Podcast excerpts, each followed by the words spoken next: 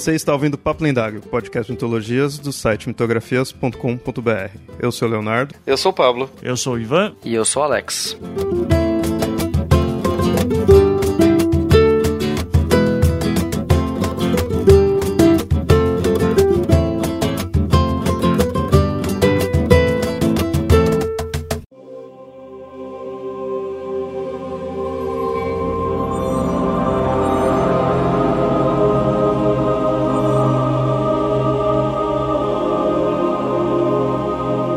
Instituição de por volta dois mil anos, considerada por muitos uma das maiores organizações que já existiu sobre a Terra, influenciou não apenas as pessoas, mas sim sociedades inteiras, e durante seus dois milênios de vida se reformou, se firmou, se adaptou, oprimiu e também salvou. Mas ao longo da história, nem todos aceitaram seus ideais, seus dogmas, criando então suas próprias verdades. Assim, a Igreja Católica Apostólica Romana pode ser grande, mas não é a única. E nesse episódio do Papo Lendário, vamos falar desses outros cristianismos que estão além da Igreja Romana.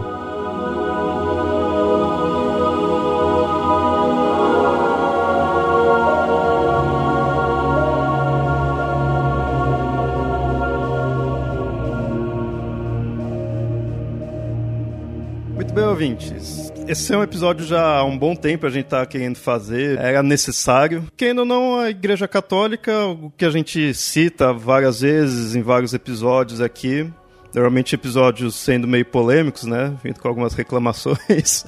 e a Igreja Católica, com todo o poder dela, toda a influência que tem durante os séculos, a gente, na verdade, tem muita coisa além disso. A gente tem muitos outros cristianismos por aí no mundo. Já, é, tem e já tivemos. Com isso a nossa equipe hoje tá aí o Ivan, você já conhece que já participou aqui do, do Papo Lendário em outros episódios, e temos a estreia do Alex. Então, Alex, eu queria já que você se apresentasse aí pros ouvintes, já dá sua carteirada aí, que hoje a gente tá com uma equipe boa aí. Eu sou Alex, eu sou podcaster também, lá no bibotalk.com, começando então com Jabá já. Eu faço doutorado em Teologia Sistemática na Universidade de Erlangen, na Alemanha. Então, minha área de formação é a parte dogmática do cristianismo. Então, quem sabe eu sei alguma coisa dos assuntos aí da, da pauta de hoje, um pouquinho para poder contribuir. Se você não souber, a gente tá fudido. É, é, é claro, como vocês bem colocaram, há cristianismos, né? E eu me especializei em um cristianismo, que é o protestantismo. Mas um pouquinho de tudo a gente sempre sabe. É que sempre nos comentários vem alguém falando, né, para um podcast sério vocês deviam ter pesquisado mais. Na parte de protestantismo, eu farei um, minha participação séria. Nos demais, eu tentarei chegar, ir ao encontro. Eu tô aqui ótimo. só pela zoeira. Só pela zoeira, ótimo. Né? Porque, não, porque eu não sou especialista. Eu não tenho 1% do, do que o, o Alex sabe, né? Então. É, mas nem é pelas só... heresias? Eu conheço um pouco de heresias, mas por questão de curiosidade. Eu nunca fiz pesquisa séria sobre isso, né? É, e eu tenho mais. Eu comecei a estudar um pouco de heresias, muito porque daí, daí sim, meu mestrado de ciência da religião, que foi sobre esoterismo. É, daí você tem o Crowley, especificamente, que eu estudava bastante, ele, é, ele cita heresias, né? Daí eu tinha que estudar um pouquinho mas eu nunca me aprofundei, assim, tal. Daí eu tenho aquelas heresias que eu gosto mais, né? Tipo, os gnósticos, os cátaros, e... mas é, não é alguma coisa que, assim, nossa, eu escrevi 30 artigos sobre isso. O Alex com certeza sabe mais do que eu nesse sentido, mesmo não, tendo, não sendo o objeto de pesquisa dele, mas de qualquer maneira a gente troca uma ideia. Bom, já que a gente vai falar de cristianismos, várias as diferenças, né, a gente vai mostrar, eu acho legal inicialmente a gente mostrar o contrário, a semelhança. Então, como é tudo cristianismo, acho que a principal semelhança é que todos é, acreditam em Cristo. Porém, eu acho que já até isso já começa a ter algumas mudanças. Eu acho bom definir que aceita a, a figura de Cristo. Agora, qual Cristo é esse? Aí que vão ter várias, várias visões diferentes do Cristo, de quem é esse Cristo. Mas o Cristo está presente em todos os cristianismos. Né? Senão não seria cristianismo, se ia ser qualquer outra coisa. Não vamos esquecer que o próprio Espiritismo aceita Cristo também, né? Também. né, se você quer pegar um sinônimo, uma, um exemplo mais próximo da galera, assim, uh, Espiritismo é uma religião cristã. E é nesse sentido até Umbanda aceita Cristo. E o, muitos humanistas vão se dizer cristãos também por, esse, por, por conta disso. Ah, o Islã também aceita Cristo, né? Com uma reinterpretação dele como profeta, né? Isso, só que daí não dá pra dizer que é cristão porque eles não aceitam ele como filho de Cristo, filho de Deus, né? A questão de filho de Deus também é discutível, uma série de, de perspectivas aí. É que, é que eles vão é, colocar, por exemplo, o, o, Espiritismo aceita, eu posso estar é, forçando a barra aqui, mas que eu bem me lembro, o Espiritismo aceita Cristo como filho de Deus e a interpretação islâmica se aproxima mais à judaica, de Cristo como um profeta, né, Isso, não exato. Messias. Exato, exato. Essa diferenciação é importante. Que outra coisa no cristianismo, nos cristianismos, a gente pode colocar como semelhante em todos? Presença de uma sagrada escritura mais ou menos igual. Se você vai para as heresias, elas aceitam escrituras diferentes. Basicamente, só para a gente poder resumir, a ideia da Bíblia. O que a gente conhece como Bíblia é o que a gente vai entender como sendo o livro sagrado ou, ou a sagrada escritura do cristianismo. Né? Só que daí a gente tem várias Bíblias diferentes também. Mais comum da gente ver a diferença é a Bíblia católica e a Bíblia protestante, que possuem coleções de livros diferentes. E daí a gente vai ver que mesmo dentro disso a gente tem outras divisões, porque tem católicos que aceitam outros livros a mais, além da Bíblia católica romana, né? Os católicos ortodoxos, eles vão aceitar outros livros ainda. Mas a ideia geral de que existe uma Bíblia, que é uma compilação de textos de tradição é, abraâmica, judaica, sobre os, o que estava acontecendo entre, com os judeus e também na época de Cristo é o que se vai aceitar como oficial, né, por assim dizer, ou canônico. Quais são as diferenças de livros que tem da, da protestante e da católica e se dentro das protestantes também tem diferenças? A diferença essencial está no Antigo Testamento, nos livros que só tem é, versão grega. No caso, se você pegar uma Septuaginta, que é uma versão grega do Antigo Testamento produzida em Alexandria, você vai perceber que ela tem muito mais livros do que o Antigo Testamento hebraico que os judeus utilizam. Ainda tem um próximo passo, porque nem todos os livros da Septuaginta foram aceitos pela igreja mais tarde. Então,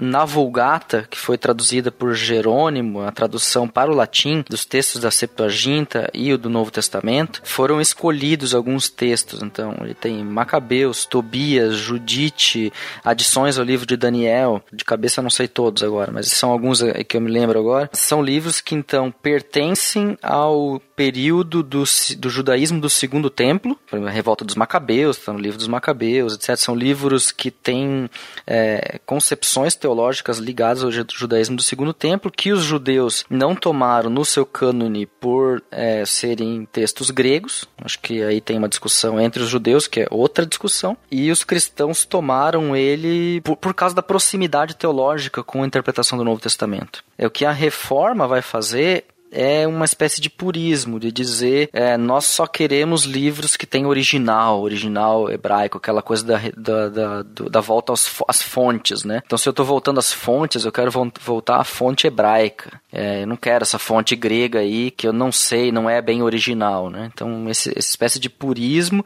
que está mais é, é mais ligado às correntes calvinistas do que as luteranas, porque a Bíblia luterana você vai encontrar o Antigo Testamento hebraico, você vai encontrar depois dele os apócrifos do Antigo Testamento e você vai encontrar depois o Novo Testamento. Então ele tem três partes. Os apócrifos são considerados pelos luteranos como livros bons para leitura que nos podem ensinar muitas coisas mas eles não transmitem ensino com autoridade. Então, digamos, o que eles ensinarem em termos de dogma, ele tem que ser subordinado ao que vai aparecer no Antigo ou no Novo Testamento. Para os católicos, não, ele está na mesma é, linha de autoridade, no mesmo nível de autoridade, assim também para as igrejas é, do Oriente, né, as igrejas assim chamadas ortodoxas. Os apócrifos está falando os textos gregos. A gente considera na tradição protestante apócrifos, os católicos chamam de deuterocanônicos, segundo cânone. Então essa nomenclatura para mim precisa ficar clara, né? Mas seriam então esses, essas adições gregas ao Antigo Testamento. É bom você falar isso porque para mim apócrifos é Mar Morto e Nag Hammadi, sabe? Então Exato, exatamente. É que aqui a gente tem que falar para muitos públicos, né? O público evangélico entende apócrifos tudo isso Nag Hammadi e... E os é, deuterocanônicos. Qumran, deuterocanônicos é tudo a mesma coisa, católico faz a diferença. Deuterocanônico é a mesma coisa, apócrifo é outra coisa. Querendo ou não, acho que já que a Bíblia, já que o livro sagrado é algo é tão importante ali para a religião em si, para qualquer uma dessas vertentes, eu acho que se eu for fazer uma nova vertente agora, eu fazer uma compilação própria assim do livro, né, de juntar outras partes ou tirar alguns que eu acho que deixa bem algo mais personalizado. É tipo Marcião. Marcião foi é, um líder é, de uma seita, o marcionismo, e ele fez isso. Ele fez um recorte da literatura do Novo Testamento que estava utilizado e disse: vamos limpar todo o traço de judaísmo presente no Novo Testamento. Então ele basicamente ele ficou com as cartas de Paulo, com exceções das trechos onde ele falava sobre judeus. Ele arrancou fora. E ele ficou com o Evangelho de Marcos, que é o menos judaizante. É, Hebreus, logicamente, fora. Apocalipse também fora, é muito complicado, muito judaico. E ele ficou então só com essas partes assim que te, seriam mais agradáveis ao pensamento grego. Aí ele criou então é, essa seita dos marcionitas com uma escritura própria. Isso é de quando? Século segundo pro terceiro. É, tô vendo a, a, aqui o, Google, o santo Google aqui, é, de 110 a 160. Eu vou de cabeça mesmo. mas, mas legal colocar a data aí, porque eu acho legal a gente adotar aqui pro episódio uma, uma linha cronológica assim dessas mudanças, que, que nem eu falei, atualmente tem vários cristianismos, mas antigamente também já tiveram outros. Com isso, eu já queria que o Ivan falasse do episódio lá do Anticast que falou mais da, do cristianismo primitivo, já para dar uma noção aí pro ouvinte o que, que vocês falaram lá, que pode ser um bom acréscimo a esse episódio. Sim, sim. É, então, o, o Alex, que eu gosto de chamar pelo Stahlhofer, né, porque é um nome bonito pra caralho, é, ele estreou no Anticast ano passado, né, 2015, é, no Anticast 174, que era sobre cristianismo primitivo, justamente porque é, eu, eu tinha. Eu até hoje eu tenho várias dúvidas, assim, eu, só, eu sempre me esqueço, tenho que ouvir o programa de novo para lembrar. Mas é. Justamente foi. O, aquele anticast foi o, o dando uma aula pra gente sobre como foi é, é, como que o cristianismo nasce primeiro como uma heresia judaica, uma seita judaica, né? Heresia é um termo é, anacrônico aqui no caso, que quem vai inventar esse termo vai ser mais a Igreja Católica, mas é, é mas a gente só, só a gente fazer uma interrupção, haereses em grego é grupo.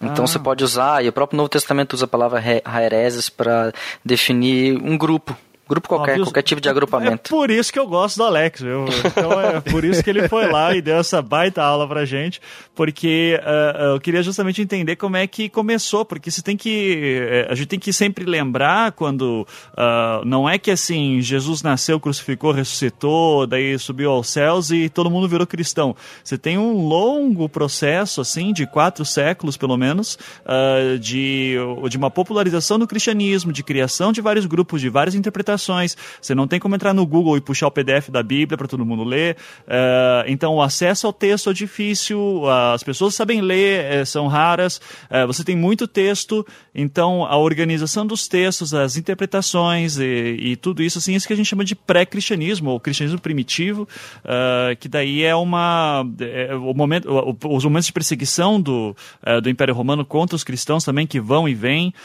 então, o Alex lá deu uma baita aula para gente. É, falando um pouquinho sobre as primeiras heresias, e, e já uma coisa que é importante aqui já estabelecer é justamente que heresia só é um conceito que vai se organizar institucionalmente quando você tem a instituição Igreja Católica ao lado do poder político romano, é, que, que dita o que, que é a ortodoxia, ou seja, a interpretação correta e os textos corretos. Aquilo que sai da norma, da ortodoxia, é a heresia. Se você tem os gnósticos, por exemplo, é provavelmente a heresia mais famosa, uh, porque tem uma interpretação diferente de Cristo, tem uma diferente. Uh, tem, tem um, livros diferentes uh, e são um grupo forte naquele período que vão perdendo força política uh, com, com o tempo. Né? E é até interessante falar sobre o político, porque por mais que existam diferenças teológicas, a gente pode discutir todas as questões teológicas, muito da. da eu estava é, estudando agora para essa pauta muito sobre a questão da, da história dessas heresias, e dá para perceber que existe muito mais forte é, a disputa política né, de, de qual grupo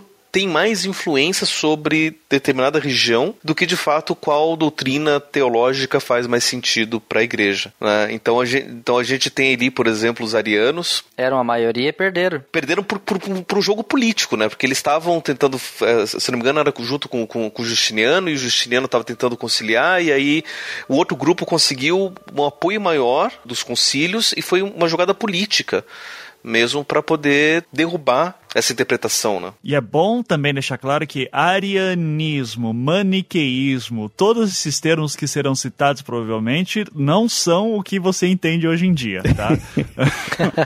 é verdade. É, é, sempre bom dizer, porque é, eu, eu vou uh, fazer, fazer uma explicação e daí o Alex complementa uh, muito melhor. Uh, mas, por exemplo, uma discussão que tem entre cristãos naquele período é: ok, eu tenho um monte desses textos aqui que são palavras reveladas, uns se contradizem com os outros, quais são os verdadeiros, a gente tem que tentar organizar essa zona. Para piorar, você tem discussões que alguns textos reforçam alguns outros aspectos que levam os cristãos do período a fazer perguntas bobas, é, mas muito profundas profundas, mas que são super simples, assim, quando você pensa em primeiro momento e vai, dando para trás, que é tipo assim, uh, Cristo é de fato Deus ou ele é um homem que se tornou divino? Né? Qual que é a natureza de, de Jesus? É, qual que é a natureza do Cristo? É, e isso vai gerar várias escolas de interpretação, várias correntes e discussões. É, e daí o Alex consegue dar exemplos melhores sobre isso. Mas é só para dar, um, dar uma ideia do tipo de discussão que se tinha nessa época no nível teológico. Mas só uma, uma coisa, isso daí já em que tempo seria a, a, a Igreja Católica já estaria de pé? Não, não, não isso antes mesmo. O século I já tem, cara. Já tem e, já tem e, continua, inclusive depois que a Igreja Católica tá, tá forte. Essas discussões todas sobre qual é a natureza de, de, Jesus, por exemplo, vai ser uma das, das discussões responsáveis pro grande cisma né, que vai separar a Igreja Católica, que era teoricamente única, em duas grandes igrejas católicas, uma de Roma e outra ocidental. Né? Isso, é, isso, isso oriental.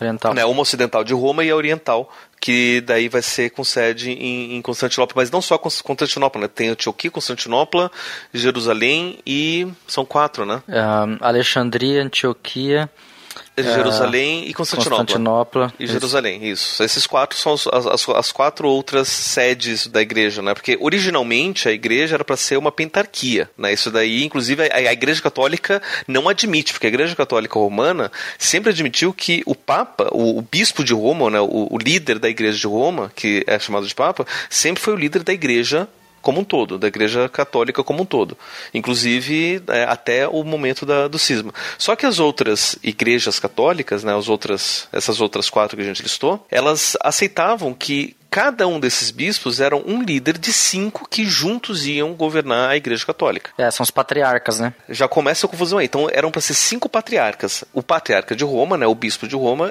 é, é, chamado hoje de Papa. Mas ele era mais um entre os cinco que, era, que eram para governar a igreja de Roma. Né, por conta de, de, de, dessa discussão besta de qual é a natureza de Jesus, né, começou toda uma disputa política forte que levou para para o grande cisma depois que vai criar a igreja do, do Ocidente, separada da igreja do Oriente.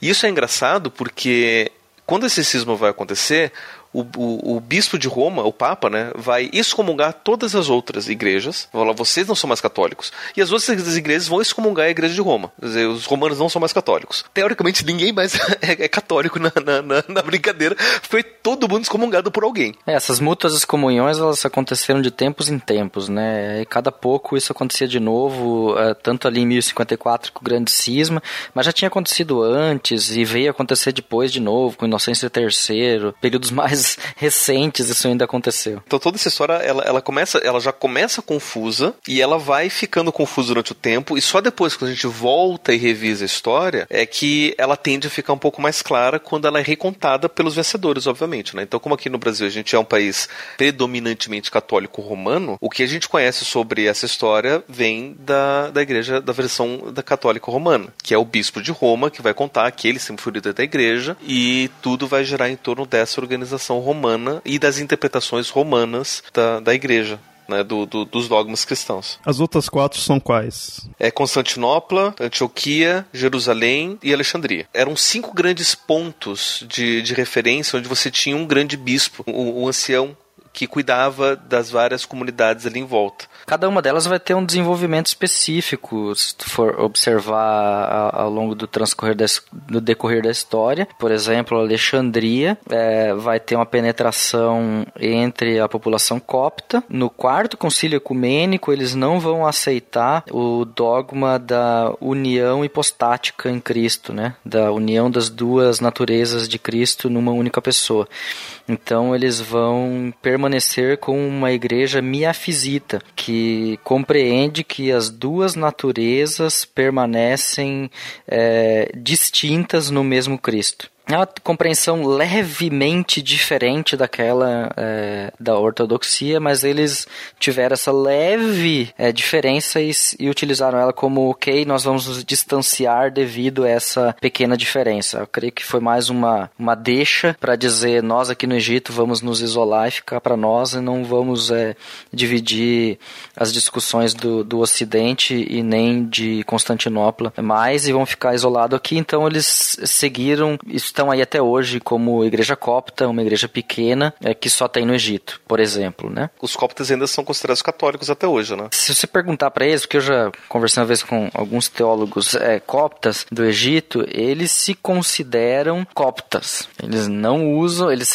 católico, todo mundo usa católico, porque até evangélico usa o termo católico, porque o termo católico significa universal. É? E todo é? mundo quer dizer exatamente, igreja universal do reino de Deus é para dizer que a que a sua igreja tem caráter universal. Todas elas querem dizer nós temos caráter universal porque não conhecemos fronteira de país. Você pode fazer também dizer que é mundial, né? uh -uh. internacional. São todos sinônimos da mesma palavra, né?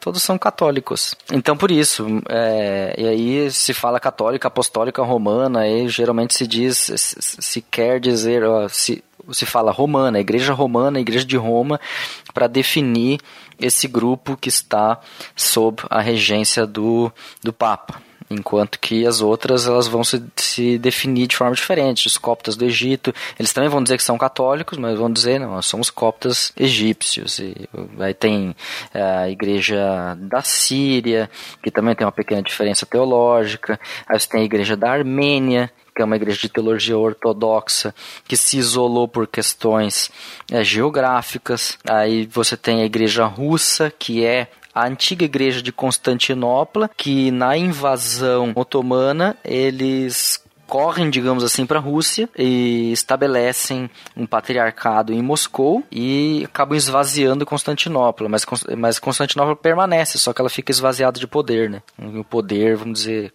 da igreja sobe para Moscou e se mescla com a igreja de fala eslava. Então aí você tem algumas é, algumas configurações aí territoriais do que eram os antigos patriarcados e como, como eles foram mudando ao longo do tempo, né? E por isso hoje, por exemplo, você fala de igreja ortodoxa, das igrejas do Oriente, você tem várias é, igrejas chamadas autocéfalas, que elas são que elas têm o seu próprio governo. Moscou, Constantinopla, é, a igreja grega e as igrejas igrejas ali no corredor sírio-palestinense, é, é Jerusalém, vamos dizer assim, elas cada uma governa a si mesma e elas não reconhecem a primazia de um líder sobre o outro. O pessoal geralmente diz não, o patriarca de Moscou ele é o líder da igreja ortodoxa. Sim e não, né? Porque ele é o líder, digamos assim, quando todos os patriarcas estão juntos, ele é o líder, mas ele não fala ex cátedra como o Papa em Roma fala. O que ele fala não é autoridade para todos só porque ele falou. Então tem essa, essa diferença com a igreja, da igreja do Oriente com a igreja do, do Ocidente. Aí. A igreja católica é a única que tem isso? Ela tem isso por conta do Concílio Vaticano I, que vai colocar o que a gente chama de infalibilidade papal. Ou seja, o que o Papa fala é infalível. Né? E isso daí vai surgir no Concílio Vaticano I, né, no caso. Antes você tem várias discussões, né, porque um Papa falava uma coisa, daí outro Papa dizia, olha, aquele que aquele Papa falou, vamos esquecer, vamos fazer uma coisa diferente. E aí tinha muitas confusões, né? Porque teve um período do, na, na, na, história do, da, da Igreja Católica, onde você tinha mais de um Papa reconhecido ao mesmo tempo. Né? Você tinha o Papa oficial, você tinha o antipapa, né? Se não me engano, teve um período que teve até dois antipapas diferentes. Sim, isso foi um pouquinho antes da, da reforma, foi aí no finalzinho da Idade Média. Então ali você tem muitas confusões, né? De do, o, que, o que, que vale. Eu, eu, pensando, né? Eu dentro da Igreja Católica, por que eu vou querer passar um, uma norma dessas? É mais para falar, olha, Papa, toma cuidado com o que você vai falar. Você, se você falar merda, essa merda vai ficar para sempre e não pode ser desfeita. Né? E você sempre vai ser reconhecido como o cara que falou essa merda e tá falada. Então, né, você tem ganha uma certa proteção, né? mais ou menos, né, do, do, do, do que, que o Papa faz ou não. Sejamos justos com os católicos que o dogma do ex cátedra ele é o seguinte é, o ex cátedra ele funciona assim o papa precisa escrever um texto digamos assim e dizer este texto aqui especificamente eu estou falando ex cátedra. Então, quando o Francisco, Papa Francisco, faz uma declaração sobre Brasil e Argentina no futebol, ela não é ex cátedra. Ele só fala infalível quando ele diz: Agora falarei de forma infalível nesse texto. E na história do dogma do ex cátedra, é, me parece que pouquíssimas vezes ele foi utilizado. Ele foi utilizado para de para declaração, se não me engano, foi da Assunção de Maria em 1950. Ali ele foi utilizado. Fora isso, todas as declarações dos últimos papas que a gente conhece aí, do último século, é, nenhuma foram ex cátedra. Inclusive as bulas? Temos que aí fazer uma pequena diferença. Estamos falando agora de desse dogma desde o Vaticano I. Eu tenho conhecimento dessa questão mariana. Ali foi utilizado ex cátedra e nos demais documentos eles têm valor dentro da hierarquia romana, com certeza, mas eles não são documentos infalíveis de dogma, porque eles não estão proclamando dogma, eles estão proclamando uma interpretação, né? E aí interpretações podem sim ser diferentes, mas o dogma não. O dogma ele tem que ser, digamos, de cima para baixo.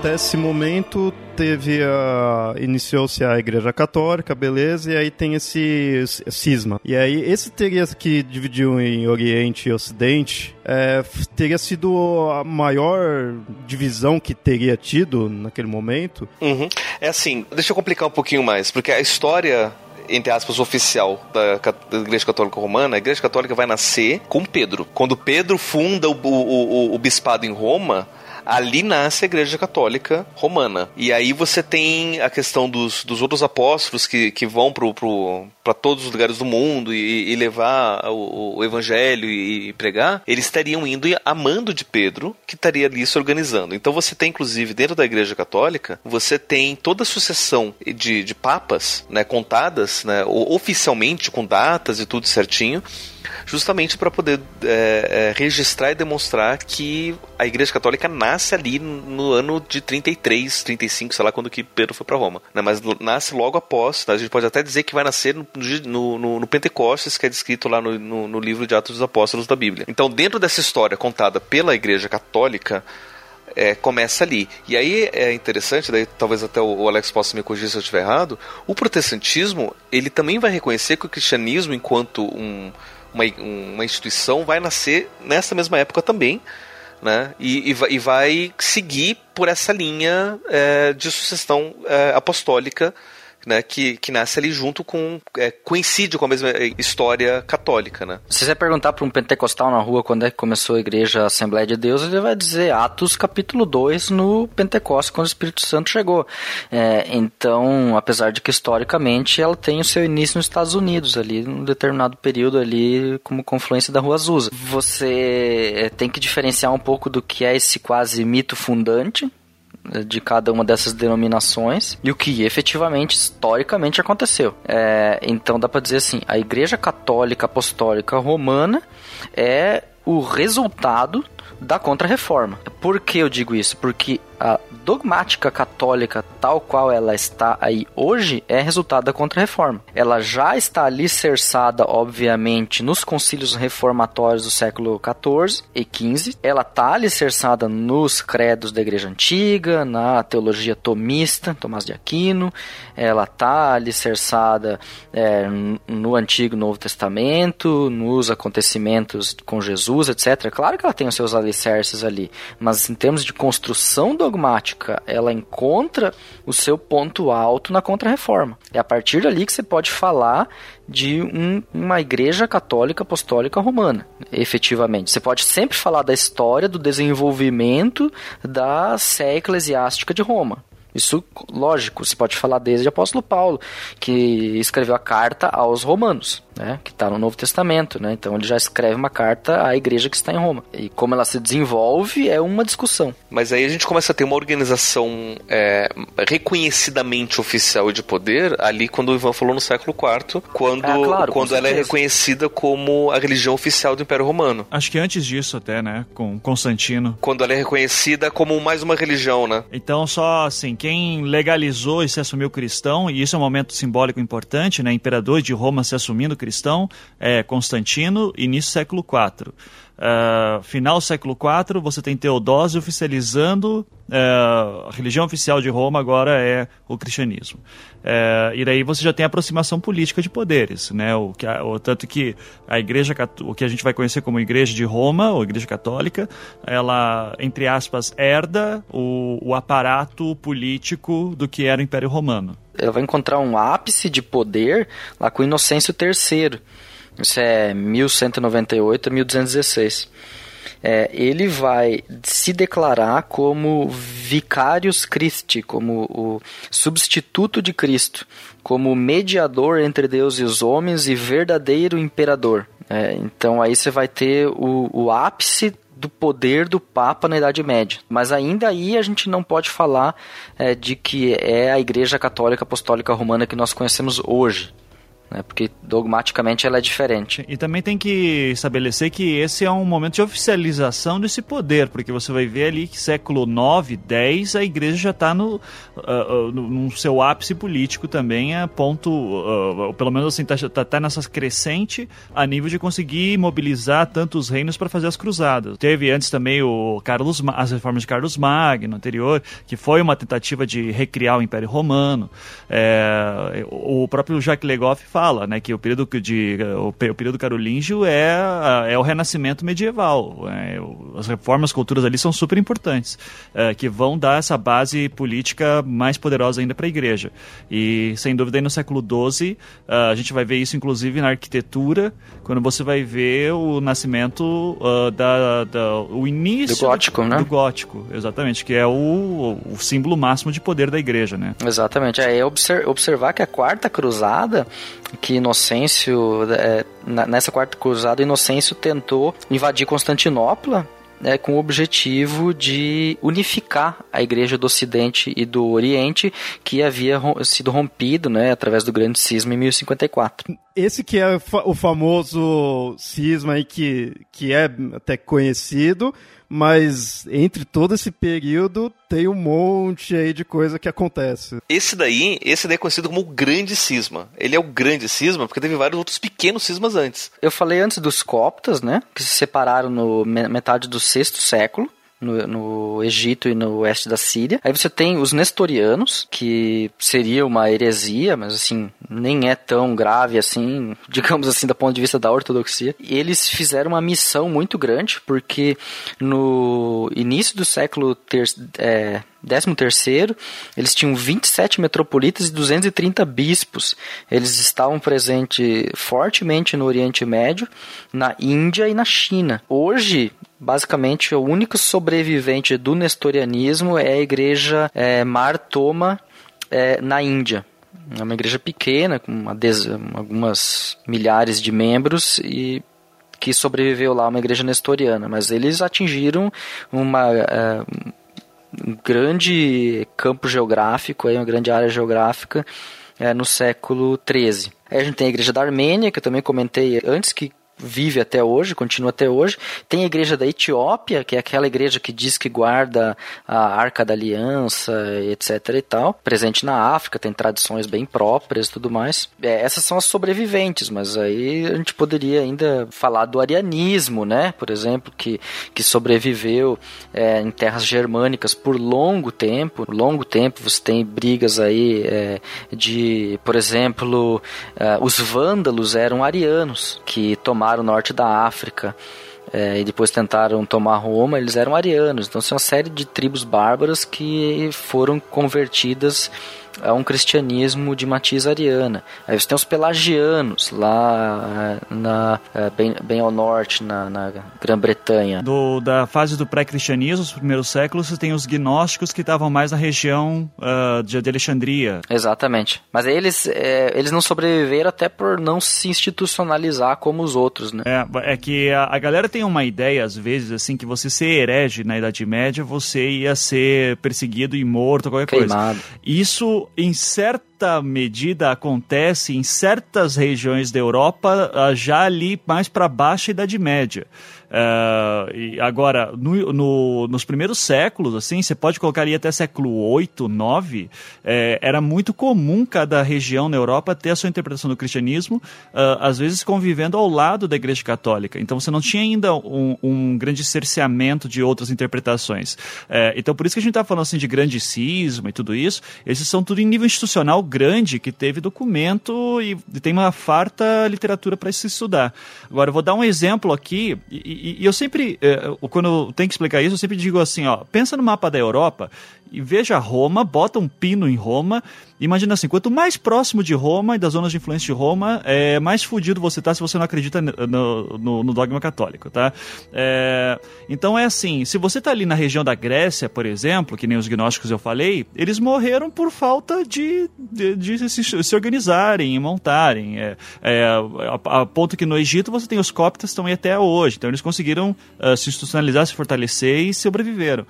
Agora, um exemplo que é interessante para ver essas dinâmicas é ali no século 12 e 13, que foi os cátaros, né, que é uma heresia uh, muito interessante, uh, que acontece no sul da Europa, preocupa bastante a Igreja Católica, porque eles basicamente recusam boa parte, a maioria do, do, dos ritos sagrados, prevalece apenas a extrema unção, porque o grande momento era o momento da morte.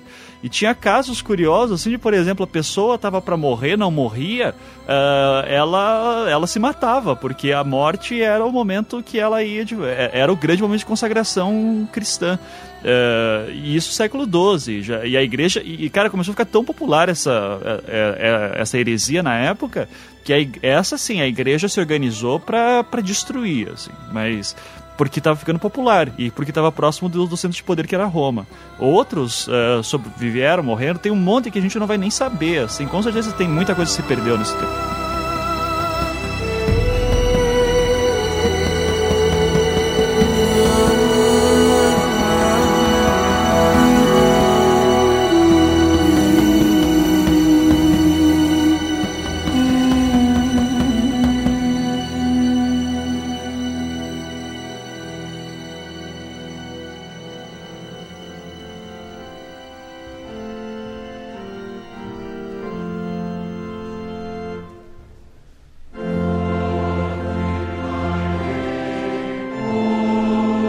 Essa organização, a gente pode pensar do lado é, político, histórico, da seguinte forma. Você tinha, originalmente, até o, o grande cisma, você tinha cinco igrejas, né? Por assim dizer, cinco organizações, cinco patriarcados que organizavam o, o que a gente chama de, de igreja católica.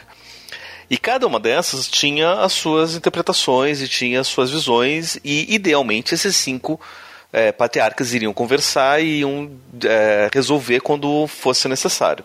É por isso que você tem os, os, o que a gente chama de, de do, dos concílios é, católicos, né, os, os, os, concílios universais, onde todos eles participavam, que seriam para decidir é, essas, essas questões. Só que, ao mesmo tempo, você tem é, grupos que começam a ganhar influência e muitas vezes você tem uma, uma preocupação até é, política de interesse, assim. Porque vamos supor, por exemplo, que a igreja de Roma vai defender um determinado dogma X. E aí você tem um grupo que vai surgir lá na Antioquia, que, que não é, vamos assim dizer, não é oficial, mas a igreja de Antioquia não, não, não diz nada a respeito, que está ganhando muito poder e está ficando popular e está crescendo. Se esse grupo começa a ficar popular a ponto do pessoal de Roma abraçar aquelas ideias, a igreja de Roma começa a per perder poder para quem está lá em Antioquia, a ponto talvez do bispo de Roma não conseguir mais mandar e, e governar nas, na, na sua zona de influência. Então você precisa resolver, né, o que, que vai ser tido como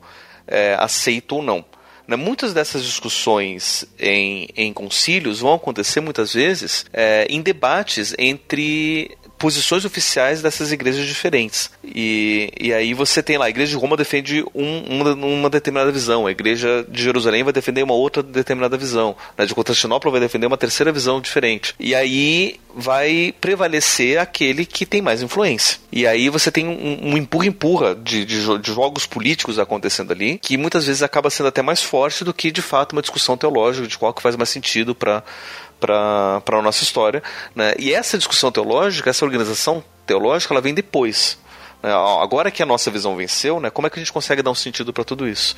E aí você tem toda a organização né, que vai acontecer, né, como o, o Alex uh, explicou, que vai acontecer só na, na, na, na contra-reforma católica. Né, que depois, ah, agora que a gente já tem tudo certo, agora que já já tá, toda a bagunça foi feita, né, vamos organizar e vamos dizer o que, que é oficial, o que, como é que a gente compreende tudo isso, como é que a gente organiza né, todas essas questões de uma forma teológica para que tudo faça sentido, né, e não só essas discussões mais de, de, de, cunho político. E é sempre bom lembrar também que isso é tudo uma discussão que a gente está falando de grandes figuras, tá? Gente, o, o povão que reza, vai pra igreja, cara, os caras não sabem nem ler, assim. então, uh, e para piorar ainda mais no, no culto católico romano, é sempre é em latim, em latim né? E as pessoas não falam latim. Então, uh, e daí de novo vem a importância da arte sacra desse período, né? Que é o momento de. É, é a, a parte didática. Né? Aqui está a escritura em forma de imagens para você entender. É, mas assim, essas grandes discussões teológicas tal, elas estão muito longe do, do, entendimento popular. E isso não é tão estranho assim de se entender hoje, né? Quantos uh, cristãos que de repente vão para uma igreja X ou Y entendem diferença entre, sei lá, teologia da prosperidade com teologia, me fugiu no outros nomes aí agora, mas é o, o, o, o Alex tem um monte aí, tem a lista dele. Assim, tá? é, mas enfim, essa, é, é, essas discussões elas estão sempre em níveis assim. Você é, é interessante às vezes pensar nesses grupos uh, teóricos, né, teológicos, às vezes quase como partidos políticos que vão ganhando mais força, vão fazendo alianças e daí vão crescendo. Uh, e essa é uma dinâmica que a gente vê até hoje em, em igrejas católicas, em grupos uh, muçulmanos, isso é muito forte também, dentro dos xiitas, dos sunitas, cada um tem também suas vertentes, no judaísmo também tem. Então são, são os exercícios teológicos que acabam, às vezes, ditando dinâmicas de poder aí que o, o, o crente, né, aquele uh, que apenas está indo para a igreja e é, desenvolvendo sua fé, às vezes ele não está tão ligado assim, né? Uh, aliás, a maioria das vezes não está. Não, mas eu fico imaginando se hoje tem muitos aí que ninguém conhece, assim, ninguém não, mas tipo, o pessoal em geral não conhece Imagina antigamente, que não tinha nem como você pesquisar nada, né? Você vai na igreja ali que é próximo, vai rezar e vai torcer para ir pro céu. Acabou. É essa o modo de vida. Né? E tirar também da cabeça aquela ideia de que na Idade Média as igrejas eram cheias, todo mundo fazia tudo certinho, cara. É, é, é tão zoado quanto hoje. Assim. É, é outra coisa. Tá, é, não, porque as pessoas têm essa ideia, né? Que a, a igreja, na Idade Média, assim, todo mundo rezava o dia inteiro, ia pra igreja o tempo inteiro. Cara, que porra nenhuma. O pessoal transava pra cacete, também fazia merda, se arrependia. Sabe o que é interessante? Que tem uma linha de pesquisa agora mais recente que se chama História das Religiosidades. Ela se preocupa em olhar relatos de pessoas comuns, não de grandes teólogos, etc e tal. Geralmente são diários de mulheres que escreveram alguma coisa e aí ali, cara, tem experiências mais doidas possíveis e mais é, cara, é incrível. Tá saindo muita coisa bacana nessa nessa linha de pesquisa. É, mas aí você tem um mapa de que a coisa hoje é, não é assim tão diferente como era uh, antigamente. Existe uma religião institucional com seus dogmas e, e, crenças e existe como ela é recepcionada pelas pessoas e vivida no seu dia a dia, né? É outra, outra história, né? O Ivan notou bem que você tem toda uma, uma é, proliferação da arte sacra né, como uma forma de você propagar as mensagens sagradas, né, um, um, talvez o, o, exemplo mais claro disso seja o teto da Capela Sistina, onde você tem é, pinturas de passagens bíblicas, né, então você tem a Bíblia inteira retratada lá, e essa vivência de imagens, inclusive, foi uma das e, e, e não necessariamente a, vi, a, vivência do texto, mas sim a vivência das imagens, é, acabou levando para uma prática comum né, que era a questão da, da popularmente chamada de, de idolatria, onde o, o, a imagem, né, o ícone, ele acaba sendo muito mais é, valorizado do que a mensagem ou do que a, a, própria divindade, junto com, com a prática dos, dos, dos ícones e, dos, daí das, das relíquias, né, que quando você tem uma, uma figura de um santo ou você começa a ter um, um resquício que pertenceu a alguém muito próximo de Jesus, ou até mesmo de Jesus, né, dizem que, que tinham achado lá centenas de, ou milhares até de, de, de pedaços da, da, da cruz de Cristo, né, do, do, do, prego que, que pregou a mão direita e sei lá o que. Né, todas essas relíquias elas acabam ganhando uma, uma força tão grande que toda essa, essa movimentação acabou levando, inclusive, para a reforma protestante depois, como uma forma de, tá, vamos tentar organizar toda essa bagunça, né? Porque você tem lá o dogma oficial da igreja, mas tem tanta gente fazendo tanta coisa bagunçada aqui que a gente não sabe mais o que está acontecendo, né? Daí Martinho Lutero, né? Chega lá, vamos, tô aqui propondo 94 teses diferentes para a gente poder organizar toda essa bagunça. O que, que vocês acham da gente reorganizar tudo isso? E a Igreja Católica não gostou muito bem da, dessas, dessas propostas. E aí é uma, uma questão política até interessante, né? até, até para mostrar como é, esse desenvolvimento do, do, do, do protestantismo ele não nasce como uma ideia bacana nisso. Olha só a ideia, vamos abraçar a ideia. Mas o que está acontecendo nessa mesma época, no século XVI, é que você tá, começa a ter um crescimento muito grande do, do que a gente vai chamar de burguesia, né? que era um grupo né, derivado lá da, da organização medieval feudal, que não pertencia às classes institucionalizadas, né? Não era nem nobre, não era nem é, é, plebeu preso ao feudo e não era clero, né? Eram livres comerciantes, eram pessoas que estavam soltas ali. Muitos deles eram descendentes de judeus que, que também não, não, não pertenciam a nada ali, que tinham dinheiro e que faziam seu, e que começaram toda a questão do, do, do comércio. Eles precisavam de uma base como de repente a Igreja Católica vai sumungar Martinho Lutero por ele pregar essas ideias diferentes contrárias aos dogmas e organizações da Igreja Católica, muito da burguesia vai falar: olha, e se a gente apoiar essa forma de cristianismo que vai permitir a gente fazer coisas que são contrárias à Igreja, né? Porque a Igreja pregava contra o lucro, por exemplo né, dizendo que se você lucrasse, você estava fazendo uma coisa errada. Né? O lucro deixa que a gente pegue sozinho, a gente acumula todas as riquezas por vocês, né, e vocês não, não, não lucrem nada. Né? E aí é claro que os burgueses queriam lucrar. E Lutero não era con é, contrário ao lucro. E possivelmente é, é, essa nova visão teológica poderia ser mais agradável para esse povo.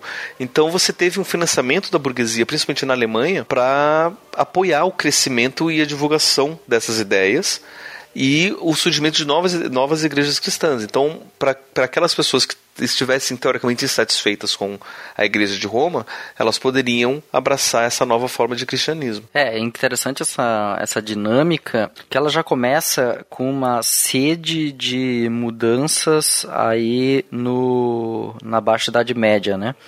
Você tem os concílios reformatórios, ali você tem o concílio de Constança, tenta tirar um pouco do poder do Papa e implantar uma espécie de democracia conciliar onde o Papa passa a ser subordinado a um concílio. É, isso logo depois no, no concílio de Trento vai cair, mas enfim, é, por um período de tempo houve aí então uma ideia de que o Papa estava submetido ao concílio. É, então havia uma, uma série de tentativas de implantar mudança. A gente tem Jan Hus na República Tcheca, né, atual República Tcheca, em Praga, tentando implantar algo muito semelhante àquilo que Lutero, língua na, é, Bíblia na linguagem do povo, liturgia facilitada, uma comunicação mais próxima com as pessoas, uma religião mais é, prática.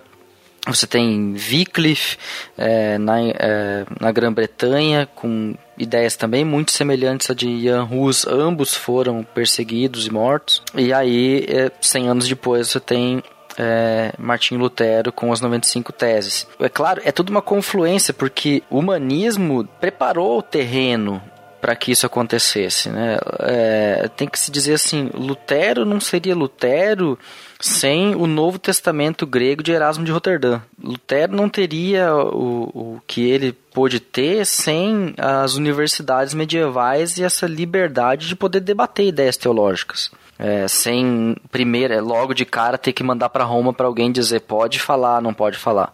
Eles podiam livremente debater. Claro que depois iam sofrer consequências, mas tinha uma certa liberdade. Então, 95 Teses, que é hoje quase que feito um mito de que ele lançou isso como fogo na igreja, uma coisa assim, era nada mais do que um texto que ele enviou para debate é, com outros teólogos, né? E que, logicamente, pelo seu teor, é, acabou sendo traduzido, expandido, levado para um monte de lugares e graças aí de novo a mais uma revolução a prensa de Gutenberg, foi possível imprimir ele, né? E, e chegar mais longe do que, do que se imaginava. Só que aí, de novo, você tem uma série de desenvolvimentos. Você tem os príncipes eleitores, é, da Saxônia, por exemplo, que mantiveram Lutero sob seu cuidado, Primeiro, porque Lutero era o professor mais famoso da universidade, então era mais interessante para eles que eles mantivessem esse professor lá dentro, não deixasse que Roma carregasse ele embora. Eles queriam criar fama com isso, eles queriam é, estabelecer bem essa universidade. E, logicamente, seria muito útil se essa nova religião pudesse se institucionalizar ali e criar algum tipo de, de amálgama que alguma coisa de tipo de religião civil, algo do tipo. É lógico que provavelmente essa ideia estava na cabeça do príncipe. Então ele financiou, ele financiou a, a universidade em Wittenberg e toda e protegeu Lutero para que ele não fosse, por exemplo, diante da dieta de Worms, preso e levado a Roma para julgamento. Então aí você tem uma série de coisas onde os príncipes também, é, no caso os nobres, agiram é, favorecendo esse processo da reforma. E aí você tem, por outro lado, a questão da religião, religiosidade popular. É, você tem uma série de escritos extremamente curtos, em forma meio até de, de piada, assim, com figuras, etc e tal, que era espalhado entre a população geral para que elas tivessem um conhecimento rápido do que seria esse movimento. Então, graças a esse, graças a esse tipo de é, campanha panfletária, a reforma também chegou longe é, e, e teve grande aceitação popular nas camadas mais humildes e, obviamente, também burguesas da população. Né? É por isso, então, que, por causa dessas questões políticas aí, que o Lutero não vai ser considerado um herege ou... Não, ele vai ser considerado herege. Ele vai ser considerado... Sim, ele é excomungado. O que, o que acontece é que o, o príncipe da Saxônia, ele mantém Lutero sob a sua guarda por dois anos no castelo de Wartburg, é para impedir que Roma botasse a mão nele, né? E, e aí, então, depois com a consolidação do movimento reformatório não foi possível. É, tanto que Lutero, na dieta de Augsburg, ele não vai. Todos os teólogos da sua época estão presentes lá para defender as suas teses. Lutero não vai. Por quê? Porque se ele for lá, ele é preso. Então é seguro para ele circular apenas em territórios onde os príncipes,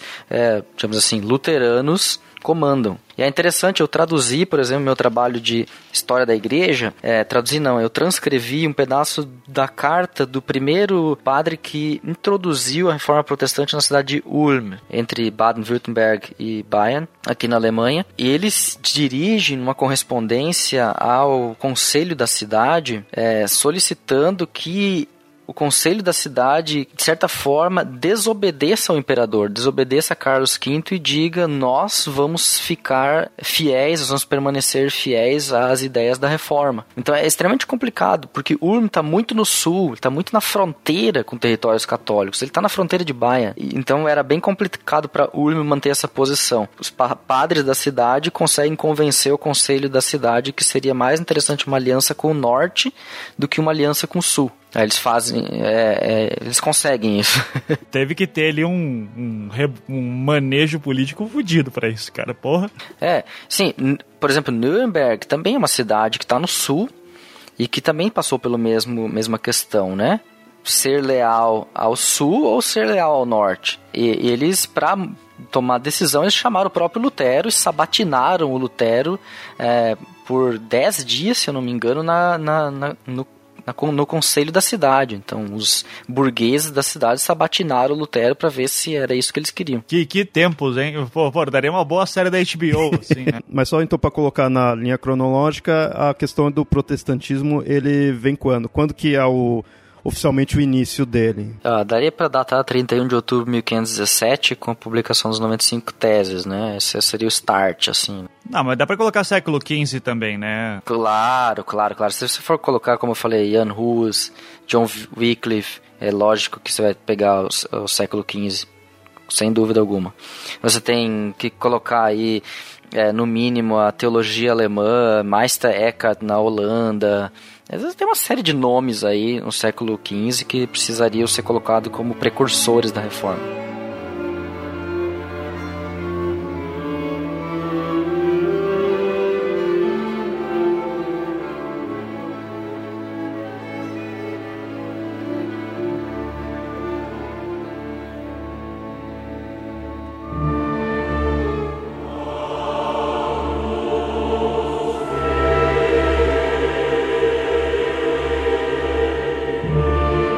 Interessante que aí já começa isso numa, numa visão bem de, de leigo e num país um nosso que, que é católico, mas também tem a, o lado evangélico, é legal que agora você começa a ver já se tornando o, o mundo atual. E aí me surge uma dúvida, porque, que nem eu falei, no, nos olhos leigos, eu vejo assim, evangélico aqui, você tropeça, você cria uma nova igreja evangélica. Tem um monte aí que vai uhum, se uhum. Desdobrando.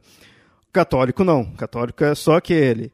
Não é só a igreja católica. É, você tem que pensar em religiosidade popular, Léo, porque, cara, católico no Brasil faz oferenda para Iemanjá sim, sim, no ano sim. novo, sabe? Tá tudo, tá tudo, acredita é. em reencarnação. É, é, é, é isso que eu queria entrar. Mas aí oficialmente seria ali a igreja católica, mas e depois que já teve o protestantismo, depois que já continuou se mudando o catolicismo, como que foi mudanças no catolicismo em si? O catolicismo ele aceita uma série de, de variações internas, né? Contanto que você aceite o primado é, do Papa, né? Então, existe uma série de, é, de questões litúrgicas que são permitidas. O que a gente conhece no Brasil é o rito latino. Mas existem, se eu não me engano, outros sete ritos diferentes dentro da Igreja Católica. Uh, existe aí renovação carismática católica? O que, que é isso? Isso é completamente diferente, sei lá, nem sei agora o nome de todas as subdivisões dentro da Igreja Católica, de uma. Opus Dei. É, dessa que hoje. Opus Dei, exatamente. Totalmente diferente. Dentro do, do, do da Igreja Católica, o que, o que vai acontecendo? Você tem o que a Igreja de Roma vai dizer como sendo oficial para o catolicismo, ou seja, o que os católicos têm que fazer. Que essas são as, são as revelações maiores. Só que eles não vão negar as revelações particulares. Né? Um grande exemplo de revelação particular que a Igreja Católica não vai dizer nada a respeito, mas que aqui no Brasil é muito vivido, e eu não sei até hoje porquê, é o tal do Corpus Christi. Né? Corpus Christi não é uma celebração oficial da Igreja Católica. Por mais que aqui no Brasil seja um feriado oficial brasileiro. Né? E eu não entendo por quê, até hoje, né? Porque ainda mais numa quinta-feira, né? e eu tenho que trabalhar na sexta-feira. Né? Os meus chefes não emendam o feriado, né? é o feriado mais sem noção que, que existe para mim. É, ele é visto como uma revelação pessoal, porque a história por trás do Corpus Christi é em cima de uma revelação de uma, se não me engano, uma freira que viu a revelação do corpo de Cristo, daí tem toda um, um, uma imagem que ela constrói sobre o que, que seria o corpo de Cristo e a adoração do corpo de Cristo e tudo mais. E a igreja aceita, ó, tá lá, mas a gente não vai oficializar isso aqui como sendo uma coisa da igreja toda, né? Quer, quer fazer, faça. A gente não está negando, né? Todas essas, essas, práticas pessoais, revelações pessoais, contanto que não neguem o dogma universal aceito, tá de boa. Por exemplo, né, aqui no Brasil a gente tem, é, a gente não tem nenhum santo oficial, né? Acho, acho que foi, foi canonizado agora só. O... Teve um agora, se não me engano, é lá em Santa Catarina, né? É, é que tá. Eu não, eu não sei se foi só beatificado ou se chegou a ser canonizado, que são dois processos diferentes. Beatos a gente tem, a gente tem alguns. Mas, por exemplo, no Nordeste você tem, você tem o, o Padre Cícero, é tido como um santo para eles. Eles tratam o Padre Cícero como um santo, né? quase de tanto, tanta importância quanto o próprio Jesus Cristo. Tem uma treta porque o, pa, que o Padre Cícero foi excomungado, né? Ah, isso eu não sabia. É, exatamente, foi excomungado pelo, pelo ah, arcebispo então tá. da época lá. E, ah, isso eu não sabia. E aí tem uma treta que o pessoal tá se mobilizando no Nordeste pra. Já tá, é, no processo já tá em Roma faz tempo já para desfazer essa excomunhão. Daí, uma vez desfeita essa excomunhão, eles vão entrar com a beatificação, etc e tal, entendeu? Então, mas já está caminhando aí, eu creio que o pessoal do Nordeste vai em breve ganhar, vai conseguir alguma coisa assim. É, vamos, vamos, vamos supor que não tenha sido excomungado, né? Que eu não, eu não, eu não sabia dessa, dessa informação da, da, da excomunhão. Vamos, vamos supor que não tenha sido excomungado. Se a Igreja Católica não reconhece como santo, como beato, mas o povo lá está utilizando essa prática religiosa para poder viver a sua religiosidade, então está fazendo as, as, as orações, está tudo certo, não está negando nada que é oficial, de boa, segue em frente façam, façam a sua, sua, é, a sua veneração ao, ao, Santo Padre Cícero, por mais que não seja oficialmente reconhecido, que não tem problema. Né? Isso vai acabar abrindo espaço para uma série de práticas diferentes, né? e ações diferentes, contanto que não negue o dogma principal, que é publicado num livro chamado Catecismo da Igreja Católica, que é um livro grossinho, onde tem todas, tudo que é tudo que a Igreja Católica defende e o que você tem que fazer para poder ser considerado católico romano. Negou isso ou o contrário aquilo que está lá, não é mais considerado católico romano. Se está fazendo alguma coisa que está celebrando aquilo, mas não é oficialmente reconhecido, pode fazer que está de boa. Então você tem várias comunidades pelo mundo todo que acabam fazendo práticas diferentes que não tem problema nenhum. Né? Inclusive, isso acaba virando debate dentro da, da, da igreja. Ah, será que a gente vai, pode aceitar é, que as pessoas toquem uma banda dentro da igreja na, da, durante a, a, a, celebração da missa? Será que a gente pode aceitar isso como certo ou não? Daí você tem discussões, ó, aqui na minha igreja a gente faz, na minha igreja não faz. Bom, contanto que não esteja contrário ao catecismo, contrário às normas da igreja, de boa, né? É, é, essa é a posição oficial de Roma. Só que, e é interessante a gente perceber que, mesmo recentemente, a gente tem é, derivações da Igreja Católica. Né? A gente teve outros cismas. Né? E talvez o mais próximo de nós, que é o que a gente chama de que é a Igreja Católica Apostólica Brasileira, que é um cisma da Igreja Católica Apostólica Romana, que eu não me lembro por que, que aconteceu esse cisma, mas teve um bispo aqui do Brasil que por um motivo que eu, que eu não me lembro, ele foi excomungado. Se não me engano, é litúrgico o problema, com a questão da, do, do desuso do latim e a introdução da nova liturgia pelo Concílio Vaticano II. E aí ele acaba reunindo a sua comunidade, que acaba apoiando ele, né, contrário à excomunhão, à excomunhão dele, e ele acaba montando uma igreja dele, que segue basicamente a mesma organização da, da Igreja Católica Romana, só que sediado no Brasil com organização em volta dele. Né? Então você tem uma série de, de, de, padres brasileiros que se diz eu sou um padre católico,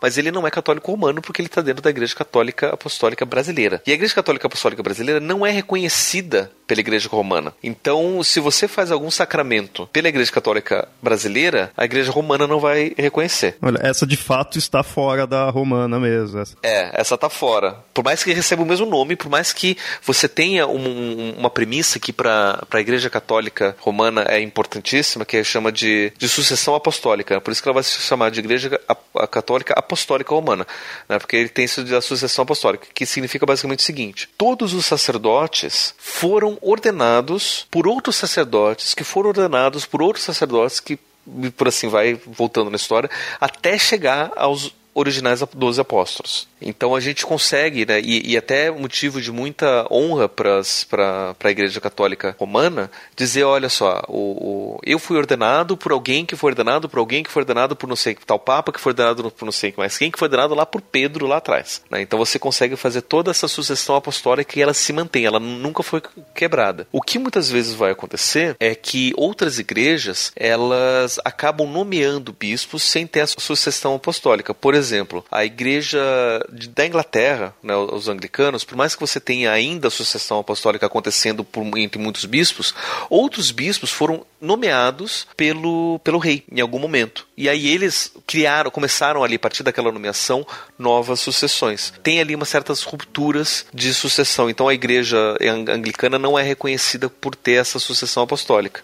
A igreja brasileira, de certa forma, ela ainda mantém essa sucessão apostólica porque esse bispo que foi excomungado, ele foi ordenado por alguém que segue essa, essa ordenação apostólica. E ele acabou ordenando outras pessoas depois, né, por mais que a igreja católica não reconheça essa ordenação, porque ela é feita fora da igreja romana, ainda tem essa sucessão apostólica. Por isso que ela vai chamar a igreja católica apostólica brasileira. E aí a gente vai ver, inclusive, questões teológicas, questões litúrgicas, ela é muito próxima da igreja romana, né? A ponto de um católico romano, se entrar numa igreja é, católica brasileira, ela, ele de cara não vai perceber muita diferença. Né? Porque os padres também vestem é, é, vezes as roupas, tem a mesma celebração da missa, é muito, tudo muito parecido. Né? Vai ter uma outra diferença ali, mas é, é muito mais de, de, de, organização e de reconhecimento. Né? A Igreja Católica Brasileira ela não vai reconhecer o Papa de Roma como sendo o chefe o chef mor da, da igreja. Mas ele teria um chefe mor ali? Tem, você tem uma, uma, uma, organização dos bispos aqui. Interessante a gente notar, né? Porque a gente acha que depois da, da, da, da contra-reforma, claro que a igreja ela vai ganhar muito mais força enquanto uma instituição única. Até, até historicamente é interessante notar o seguinte: pela organização da, da, da pentarquia, a igreja de Roma fica cuidando da Europa. Então, como nossa história ela é basicamente europeia, é a nossa história basicamente da igreja de Roma. Então, isso, isso daí fica claro. As outras igrejas, elas pegam lá o norte da, da África, o Oriente Médio e a Ásia. Né, as horas quatro elas, elas se organizam ali. E elas dividem espaço também com os árabes, né, que eram muçulmanos. Só que a igreja de Roma, por ter é, muito mais essa, essa, essa influência na, na, na Europa, a nossa história centrada na história europeia, ela não vai reconhecer todos esses outros, outros, outros movimentos. Com a reforma protestante, a gente tem um crescimento muito grande de outros movimentos cristãos dentro da Europa. Então ali a gente precisa reconhecer então que existem outros cristianismos, né? porque se por exemplo se a reforma protestante tivesse acontecido na igreja de Alexandria, que diferença ia fazer para o europeu? Nenhuma. Né? Se a Europa continuasse toda católica, não ia fazer diferença nenhuma. Mas como isso vai acontecer na Europa, isso vai ter uma influência muito grande histórica depois por conta dessa nossa visão sentada na Europa. E aí a gente acaba reconhecendo os, os protestantes e aí a igreja se organiza com a Contra-Reforma, né, no século, acho que foi 17, né, Contra-Reforma, 1600 e... A partir de 1540, 1545. 40 anos de... Né, então, muito tempo de vamos se organizar, vamos fazer concílio, vamos, vamos responder 90, as, as 95 teses, vamos dizer o que, que a gente vai citar ou não, e aí ele acaba criando uma forma básica para a Igreja Católica. Depois disso, a Igreja ela pouco vai é, mudar tanto quanto mudava antes. É por isso que eu falei, parece que o, no lado protestante parece que ele se desdobra mais do que a católica. Sim, é que, é que, é que no lado protestante você tem uma outra, uma, uma, outra diferença. Na igreja católica você tem essa ideia das, da, da centralidade em Roma. Né? Então se eu quero fazer uma outra igreja e ainda ser considerado é, católico, eu tenho que aceitar Roma. Só que para poder aceitar Roma, eu não posso fazer nada diferente de Roma. Se eu faço uma coisa diferente de Roma, eu já não sou mais católico romano, como aconteceu aqui no Brasil.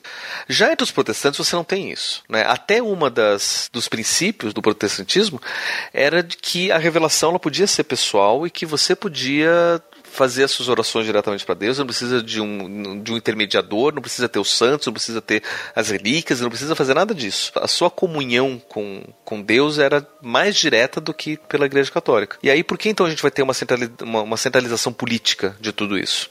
Algumas igrejas mantêm uma centralização política. Por exemplo, a igreja da Inglaterra, ela é centralizada ainda, né? Você tem o, o chefe da igreja é o, o rei, que agora a rainha, não sei como é que fica. Se rainhas podem ser chefes de sim, igreja. Sim, sim, ela, é, ela é chefe da igreja, sim. Então, ela é chefe da igreja e as coisas acontecem ali. Você tem lá os seus os, os bispos de, da, da, da, da Inglaterra, inclusive você tem igrejas anglicanas é, espalhados pelo mundo. Aqui no Brasil a gente tem bispos anglicanos aqui no Brasil, você tem essa, essa, essa igreja, que se não me engano aqui recebe um, um outro nome aqui, né, que é a... Igreja Episcopal. Episcopal, exatamente, Episcopal. Como assim, peraí, a Episcopal é a anglicana? Isso. Olha só. Pertence à comunhão anglicana. Então vai responder a rainha Elizabeth II, a, a, a imortal. E é o arcebispo da Cantuária, que é o chefe espiritual então ali você tem né, é, uma, uma igreja que é centralizada. Outras você não tem uma centralização.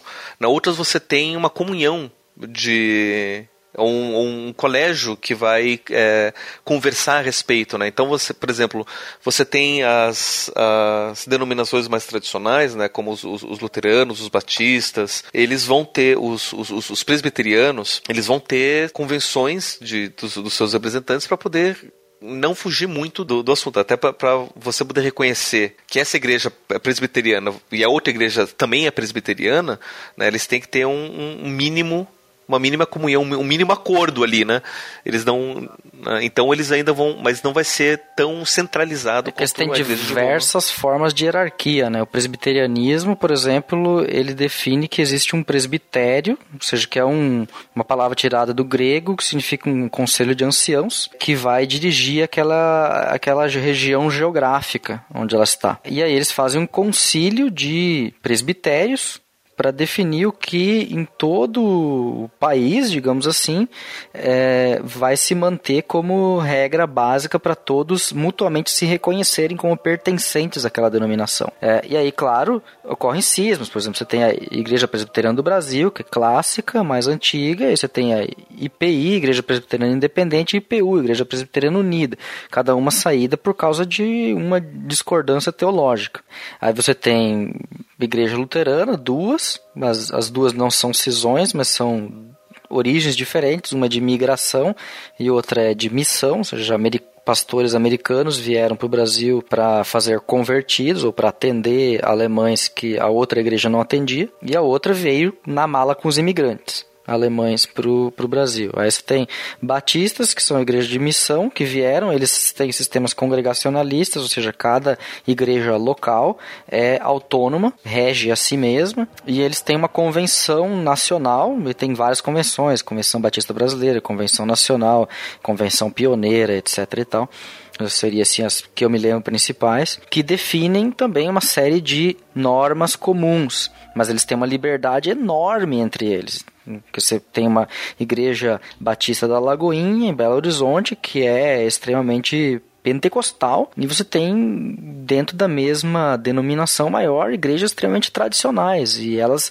não se aceitam quase mutuamente apesar de fazerem parte da mesma convenção. Aí você tem pentecostais que funcionam no mesmo sistema. A Assembleia de Deus, por exemplo, tem as suas convenções, convenção geral, convenção é, ministério Madureira, aí você tem Vitória em Cristo do Malafaia, Bethesda do Ricardo Gondim e por aí vai. Você tem uma série de outras igrejas, tem igrejas que são episcopais e pentecostais, por exemplo, a igreja de, da Nova Vida, Bispo McAllister. Ah, cara, o mundo evangélico brasileiro é incrível.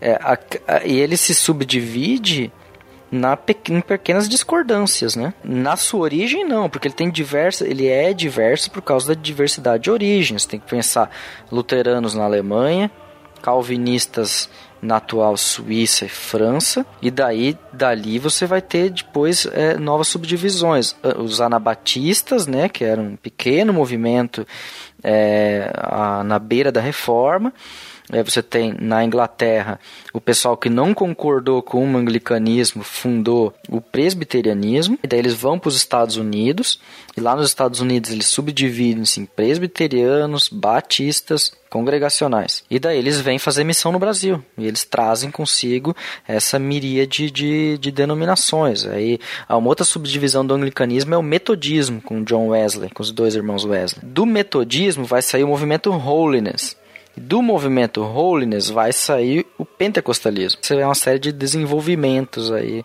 que são teológicos, eles não são simplesmente a questão de poder, são realmente divisões por é, discordância de interpretação, né?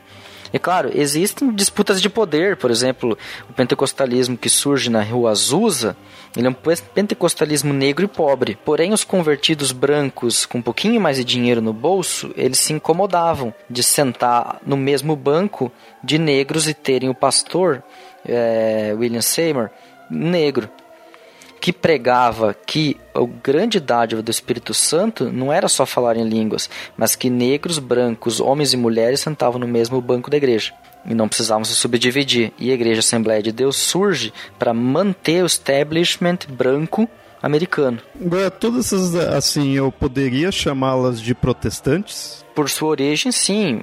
Hoje em dia, hoje em dia o pessoal fala assim, protestante seriam as igrejas históricas e evangélicos seriam as igrejas é, mais novas. Mas o termo também não fecha, porque é o seguinte, os luteranos, é, eles se definem tradicionalmente como evangélicos, porque Lutero não queria o nome luterano para a igreja, para evitar uma adoração a si mesmo, e ele preferia que fosse utilizado o nome evangélico. Então, aqui na Alemanha se usa o termo igreja evangélica. Algumas depois incluíram luterano, mas a, a princípio era igreja evangélica. Mesmo problema da palavra crente também. Mesmo né? Acho que crente é só evangélico. Não, exatamente. E, verdade, crente é quem crê. Quem crê, exatamente. então, é, essa questão de é, essa questão de terminológica é bastante complicada, né?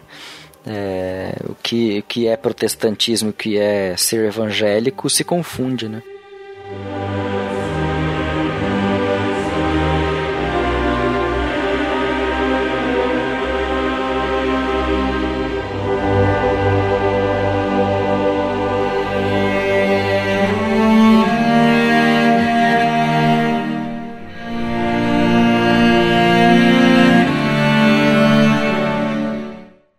É interessante notar até aqui no, no, no Brasil que você tem uma, uma proliferação muito grande de, de comunidades religiosas justamente por por discordâncias muitas vezes pequenas, né? E às vezes até discordância, discordâncias administrativas. Sim, também. Eu conheço igrejas, por exemplo, que você tinha lá uma igreja grande, uma comunidade grande, que tinha lá seus dois, três pastores diferentes e eles tinham uma certa administração do, do dinheiro. E um dos pastores falou, não, eu discordo de como você está administrando o dinheiro, então eu vou sair daqui, eu vou abrir minha, minha comunidade, vou levar o povo que gosta de mim junto. E eles vão e montam uma outra comunidade. Isso e acontece. Com outro nome, com uma outra organização. E aí aquilo acaba crescendo, aquela outra comunidade acaba crescendo, acaba ganhando outros, outros seguidores. Aí você tem uma outra, uma outra divisão, né? E aí você acaba é, multiplicando assim, né? Muitas vezes porque. Ou, ou até. É, eu fiquei é, é, sabendo até é, recentemente de uma, de uma comunidade de uma amiga da, da, da minha esposa que foi criada por questão de distância, porque eles eram mais rurais e, e, e, eles não gostavam de se deslocar até essa igreja principal e, e de ouvir essa questão da, grandiosa da cidade grande, falaram, não, vamos abrir uma nossa comunidade aqui, né, com o nosso pastor aqui local, para a gente fazer as nossas coisas locais, pequenas, e assim criou-se uma nova igreja. Né? E aí, por conta disso, a gente tem uma facilidade muito grande né, de você, tipo, ah, eu quero criar uma igreja nova, vamos criar então uma igreja nova, porque né, basta a gente ter uma, uma, uma comunidade e a gente está tá criando a nossa, a nossa igreja. E aqui no Brasil a gente vê muito disso acontecer. E assim, você não faz mais uma, um estabelecimento daquela igreja em si, você faz uma nova igreja, né? Não é uma franquia, é uma nova empresa. É empreendedorismo. Infelizmente, tem muita gente de má fé que acaba fazendo isso para lucrar, né? Porque como sabe que aqui no Brasil é, religião não, não paga imposto e você não precisa declarar a sua fonte de renda, então você pode colocar no meio da, das coletas e dízimos, você pode colocar a fonte, o dinheiro que você quiser, como sendo tudo coleta e dízimo, e ninguém tem como, como provar que não é.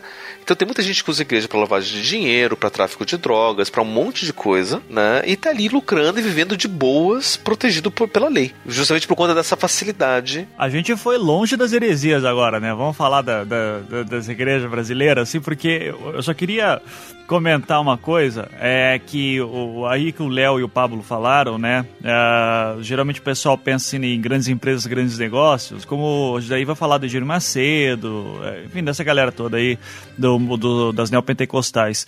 Eu, eu só queria passar que, assim, por mais que eu ache, um, eu, Ivan, pessoalmente acho um absurdo a questão do dízimo e tudo, do, da, da, forma como eles pedem o dízimo, o dízimo em si não me, me incomoda, mas a, a maneira como é conduzido o dízimo e todas as porque você não vai lá só pagar o dízimo, né? O cara diz assim, ó, agora vai ter a doação para tal coisa, agora vai ter tal coisa, agora não sei o que, tal.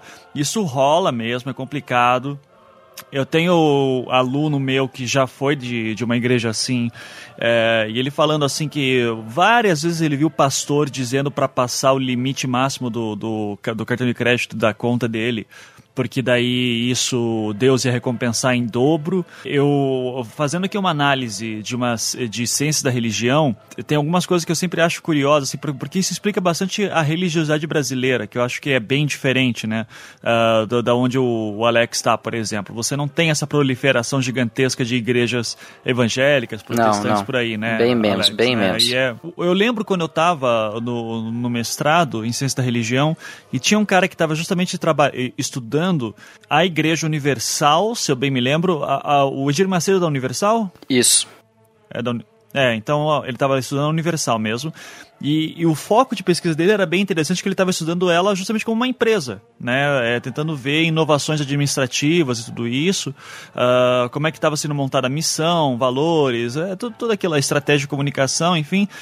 E porque todo mundo fala, ah, é uma empresa, então vamos ler como uma empresa. E ele chegou a análises muito interessantes em que ele dizia assim que era muito curioso ver como a Universal tinha construído um cristianismo uh, muito bem adaptado à cultura brasileira uh, em toda a sua pluralidade. Porque, por exemplo, eu estava brincando, por exemplo, agora há pouco, que o católico brasileiro, ele final do ano ele vai lá fazer oferenda para Iemanjá, né? Uh, o espiritismo é muito forte aqui, crença em reencarnação. Então você tem o típico católico que faz oferenda para Iemanjá e depois vai no centro espírita, uh, que é uma coisa que para tradição católica, você fala, cara, você fala isso para um católico europeu, ele fica maluco assim. Ele diz assim: "Não, não, não, não, não. Sabe? Você não você tá tá de zoação comigo". Daí a pessoa fala: "Não, mas eu fiz Cristo, eu fiz tudo isso". Não, não, não, cara, não, não, não, não me fode, assim, sabe? É, mas aí, é, o, que, o que o Edir Macedo fez? Ele mantém o vocabulário cristão, mas ele incorpora para si a questão do espiritismo como a questão do encosto, né, as forças negativas, e incorpora os, os rituais afro-brasileiros como, uh, como algo do mal. Né? Então, como um demônio, como algo que foi feito trabalho. Então ele não é que nem a igreja católica clássica, que, por exemplo, vai dizer, não, isso aí é outra coisa, não tem nada a ver, Cristo aqui, Deus, a gente trabalha com isso. O brasileiro olha para essa postura católica e diz: não, mas espera, aqui do, na, minha, na minha realidade tem espíritos, tem reencarnação, tem macumba, tem trabalhos, tem umbanda, tem orixás. Como é que eu trabalho com tudo isso?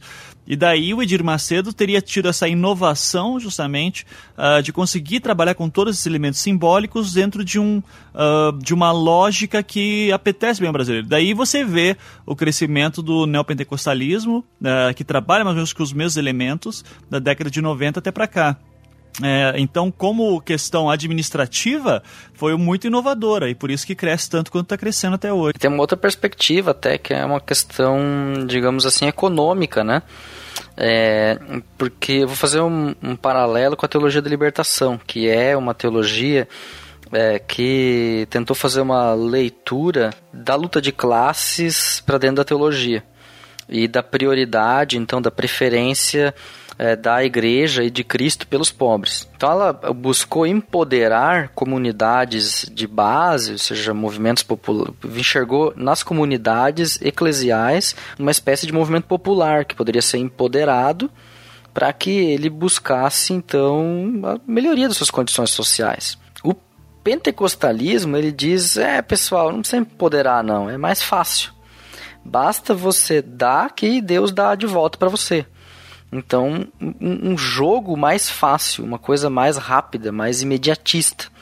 E de certa forma é algo que a ganância do cara que joga no bicho, do cara que vai lá e mal tem dinheiro para comprar comida, mas joga na cena toda semana porque ele tem esperança de um dia ficar rico. É, então mexeu com essa fé do brasileiro de fazer a fezinha, né? E faz a fezinha na igreja agora. Né? Então tem essa perspectiva econômica. E, e essa é uma, uma análise que um colega professor pentecostal, ele, ele faz disso, né? Ele diz que ele não tem muita dó de quem é membro dessa igreja, porque ele foi lá com a ganância de é, querer enriquecer de forma fácil. É, eu, eu já não eu já não sou tão radical assim nesse sentido. Eu é, eu, eu acho apenas que atendeu, não é à toa que a teologia da libertação que o, o Alex acabou de falar, é, onde é que ela nasce e se desenvolve? É na América Latina que é um povo mais pobre, que precisa de uma resposta,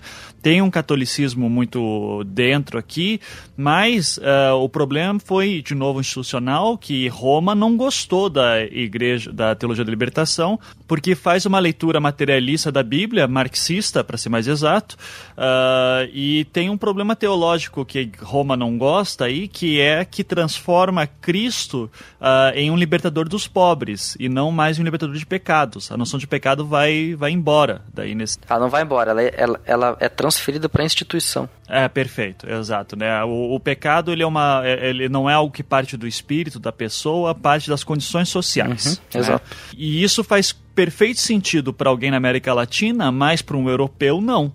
Uh, principalmente por, um, por uma tradição católica tão forte lá nesse sentido. Então, o catolicismo brasileiro é muito diferente nesse ponto. É, e a teologia da libertação é, ficou bastante famosa no Brasil, acho que na década de 80, 70, com o caso do Leonardo Boff, né, que é, era o, era o grande nome brasileiro da teologia da libertação. É, o Ratzinger, que virou o Papa Bento XVI mais tarde, é, deu aquele voto de silêncio de um ano né, pro, pro Leonardo Boff, ele não poderia mais se pronunciar em público durante um ano. É, e isso foi muito bem divulgado na época. Então a Igreja Católica perdeu bastante força aqui também por causa disso. É, e, e, nisso veio a oportunidade da, das neopentecostais, que passavam um discurso muito parecido, muito mais fácil, e que não tinham um travamento da, da, igreja, da igreja Católica.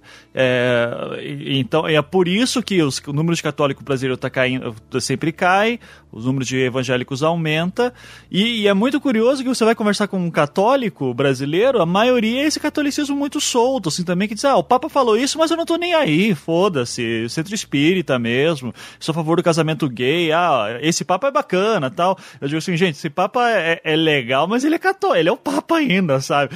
sabe? Ele tem coisas interessantes, mas ele é católico ainda. Então ele, ele jamais vai admitir casamento gay, ele jamais vai admitir uh, mulher, uh, mulheres que sejam sacerdotes. Isso não vai acontecer.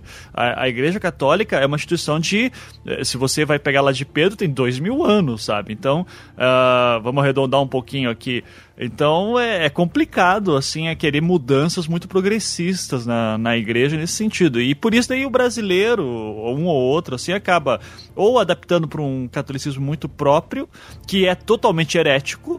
Então é interessante pensar que o católico brasileiro, em média, ele é um herege, né? Uh, se a gente vai trabalhar em heresia, e que muitas igrejas é, evangélicas vão acabar abraçando esse, esse filão do mercado, né? especialmente populações mais pobres, cujas necessidades não são atendidas uh, na igreja católica. Ela não tem essa preocupação, uh, pelo menos a partir de Roma.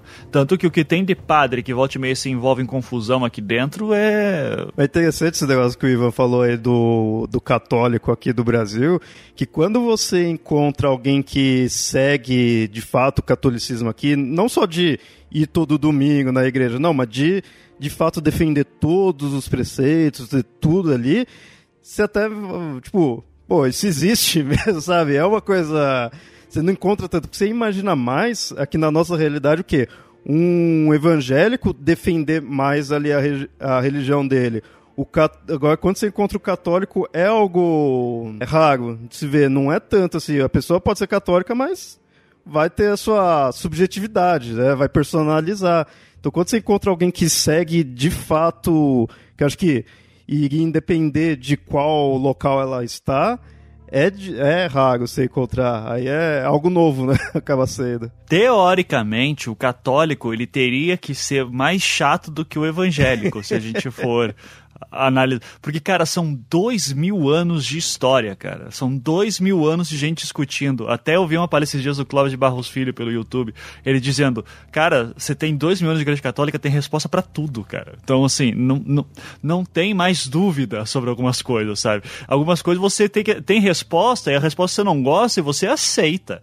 Uh, e, então, assim, o, o, católico de verdade, assim, se a gente vai entender esse nível e não entenda, não, não, não queiram não quero entender que eu estou dizendo assim, não, existe um católico de verdade. Não, eu acho que a pessoa se identifica. Para mim, mais importante é a identificação pessoal.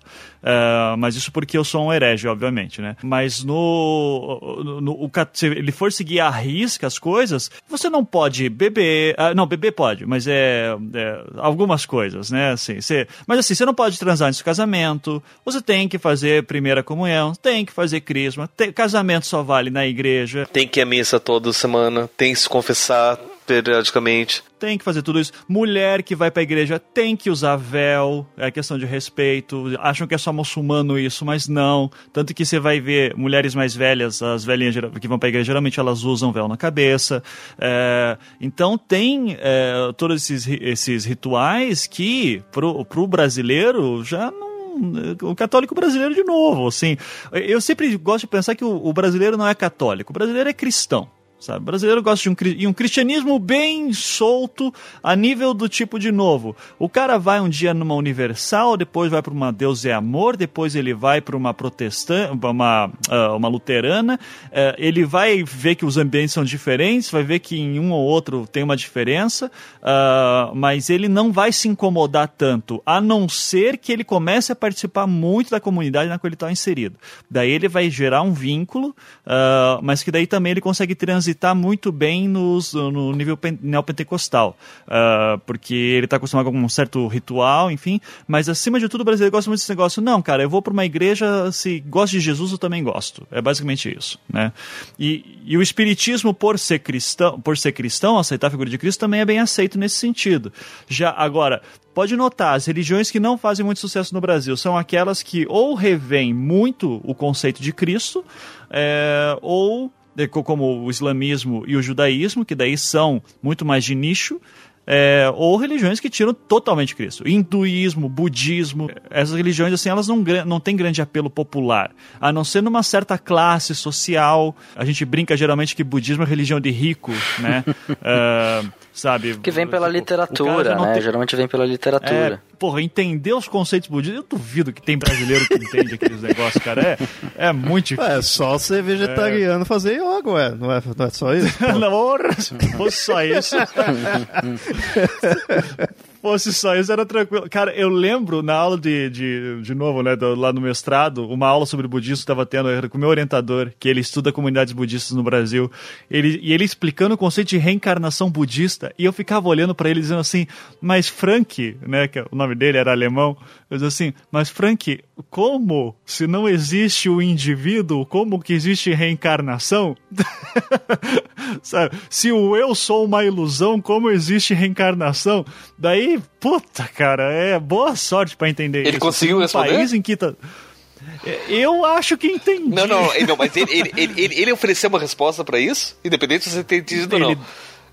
Não, ele dava uma, ele dava uma interpretação, cara. É baseado, mas é porque ele tá estudando isso há anos. Então eu acho que o Frank entende, mas eu não sei também. E daí ele sempre falava, não, tem linhas do budismo também, né? Não são visões que todo mundo aceita. Uh, tem, tem linhas do budismo que tem demônios, tem linhas que não tem. Tem linhas que o indivíduo é mais apreciado que em outros. Tem outros que você tem que fazer meditação olhando para uma parede em branco. Tem outra que você tá olhando para algumas imagens. Uh, então é um mundo tão complexo quanto e que por causa uh, da nossa pouca familiaridade com isso, a gente tem essa tendência de achar que é tudo a mesma coisa e não é também.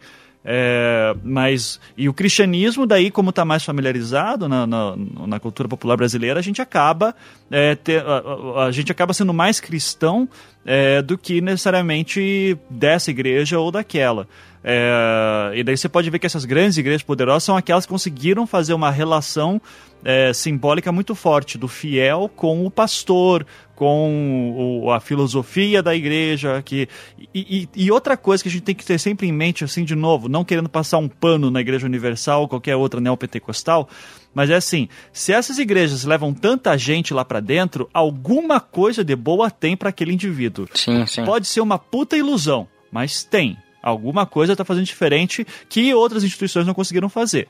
Né? Ou o Estado não conseguiu fazer, a, a, o nível de instrução talvez seja baixo. Apesar que eu, eu, eu, não gosto muito de pensar nisso assim que ah, a pessoa tem um nível de instrução baixo vai para essas igrejas. Eu não, eu, eu acho que a pessoa ela vai para lá porque ela encontra alguma resposta para coisas que ela não encontra em outros lugares. Assim, eu, eu, eu não consigo pensar que seja totalmente manipulado assim, é, mas é uma postura minha. Tem algumas questões sociológicas importantes aí do tipo é, o porteiro do teu prédio nessa igreja ele é o pastor. Então, é essa questão do empoderamento, o cara se sente alguém ali, né? Ele, ele nessa sociedade onde ele está vivendo ali, ele não é o Zé Ninguém. Ele encontra uma comunidade que olha ele com outros olhos, que enxerga nele alguém de valor, etc. Então, isso é uma perspectiva, por exemplo, que, que frequentemente acontece. Vocês viram aquele vídeo do pastor que disse que ia ter que dormir com a mulher do, do cara? Eu Porque, vi. tipo, gera essas coisas bizarras às vezes. Porque tava sabe? na Bíblia, né? Daí o, o, o jornalista vai mostrar Tipo, o, o que, que diz aqui na Bíblia? Não, porque aqui na, diz na Bíblia deite como é, não sei o que e, e adultera com ela vai e adultera, né? Alguma coisa assim ele leu, né? E chega um jornalista a perguntar, mas peraí, aqui tá escrito, não tá escrito, tá escrito aqui, literalmente, não sei o que, e não seja adúltera, uma coisa assim, uma coisa. Uh, e ele assim, é, Pois é, não é? E acho que é só legal falar isso para mostrar que tem pastores que mal sabem ler, assim, em algumas comunidades.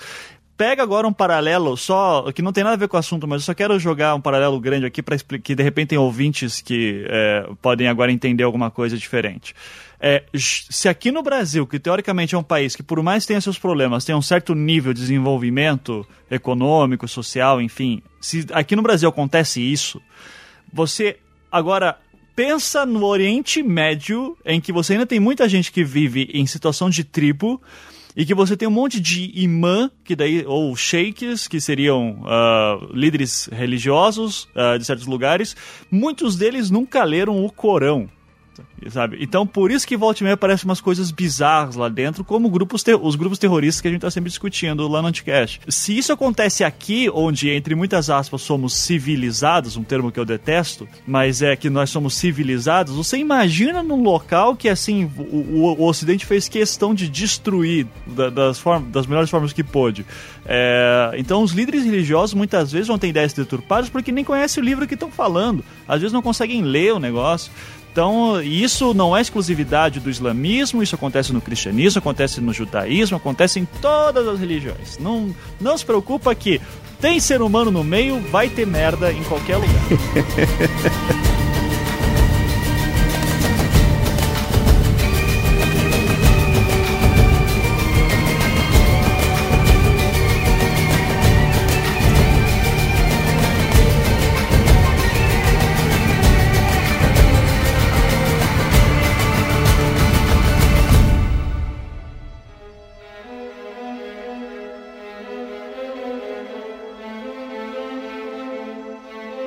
Você vê que a gente tá contando a história aí, veio aqui pro Brasil, foi falando bastante coisa, como aqui tem uma puta mistura e uma puta variedade. Só aqui mesmo.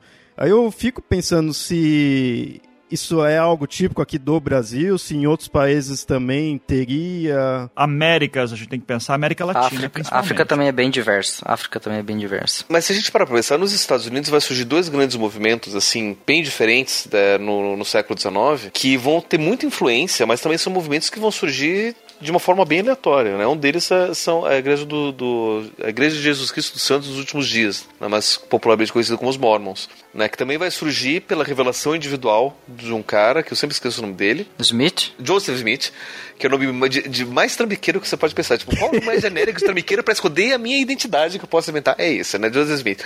E aí você vai ver a história do cara. Ah, pode ter Mormon ouvindo, tenha, os Mormon tem dinheiro. Que tenha. Mas se você vai ver a história do cara, o cara era um trambiqueiro. O cara era, tipo, vendia, sei lá, biotônico Fontoura na, na, na esquina que ele fazia com.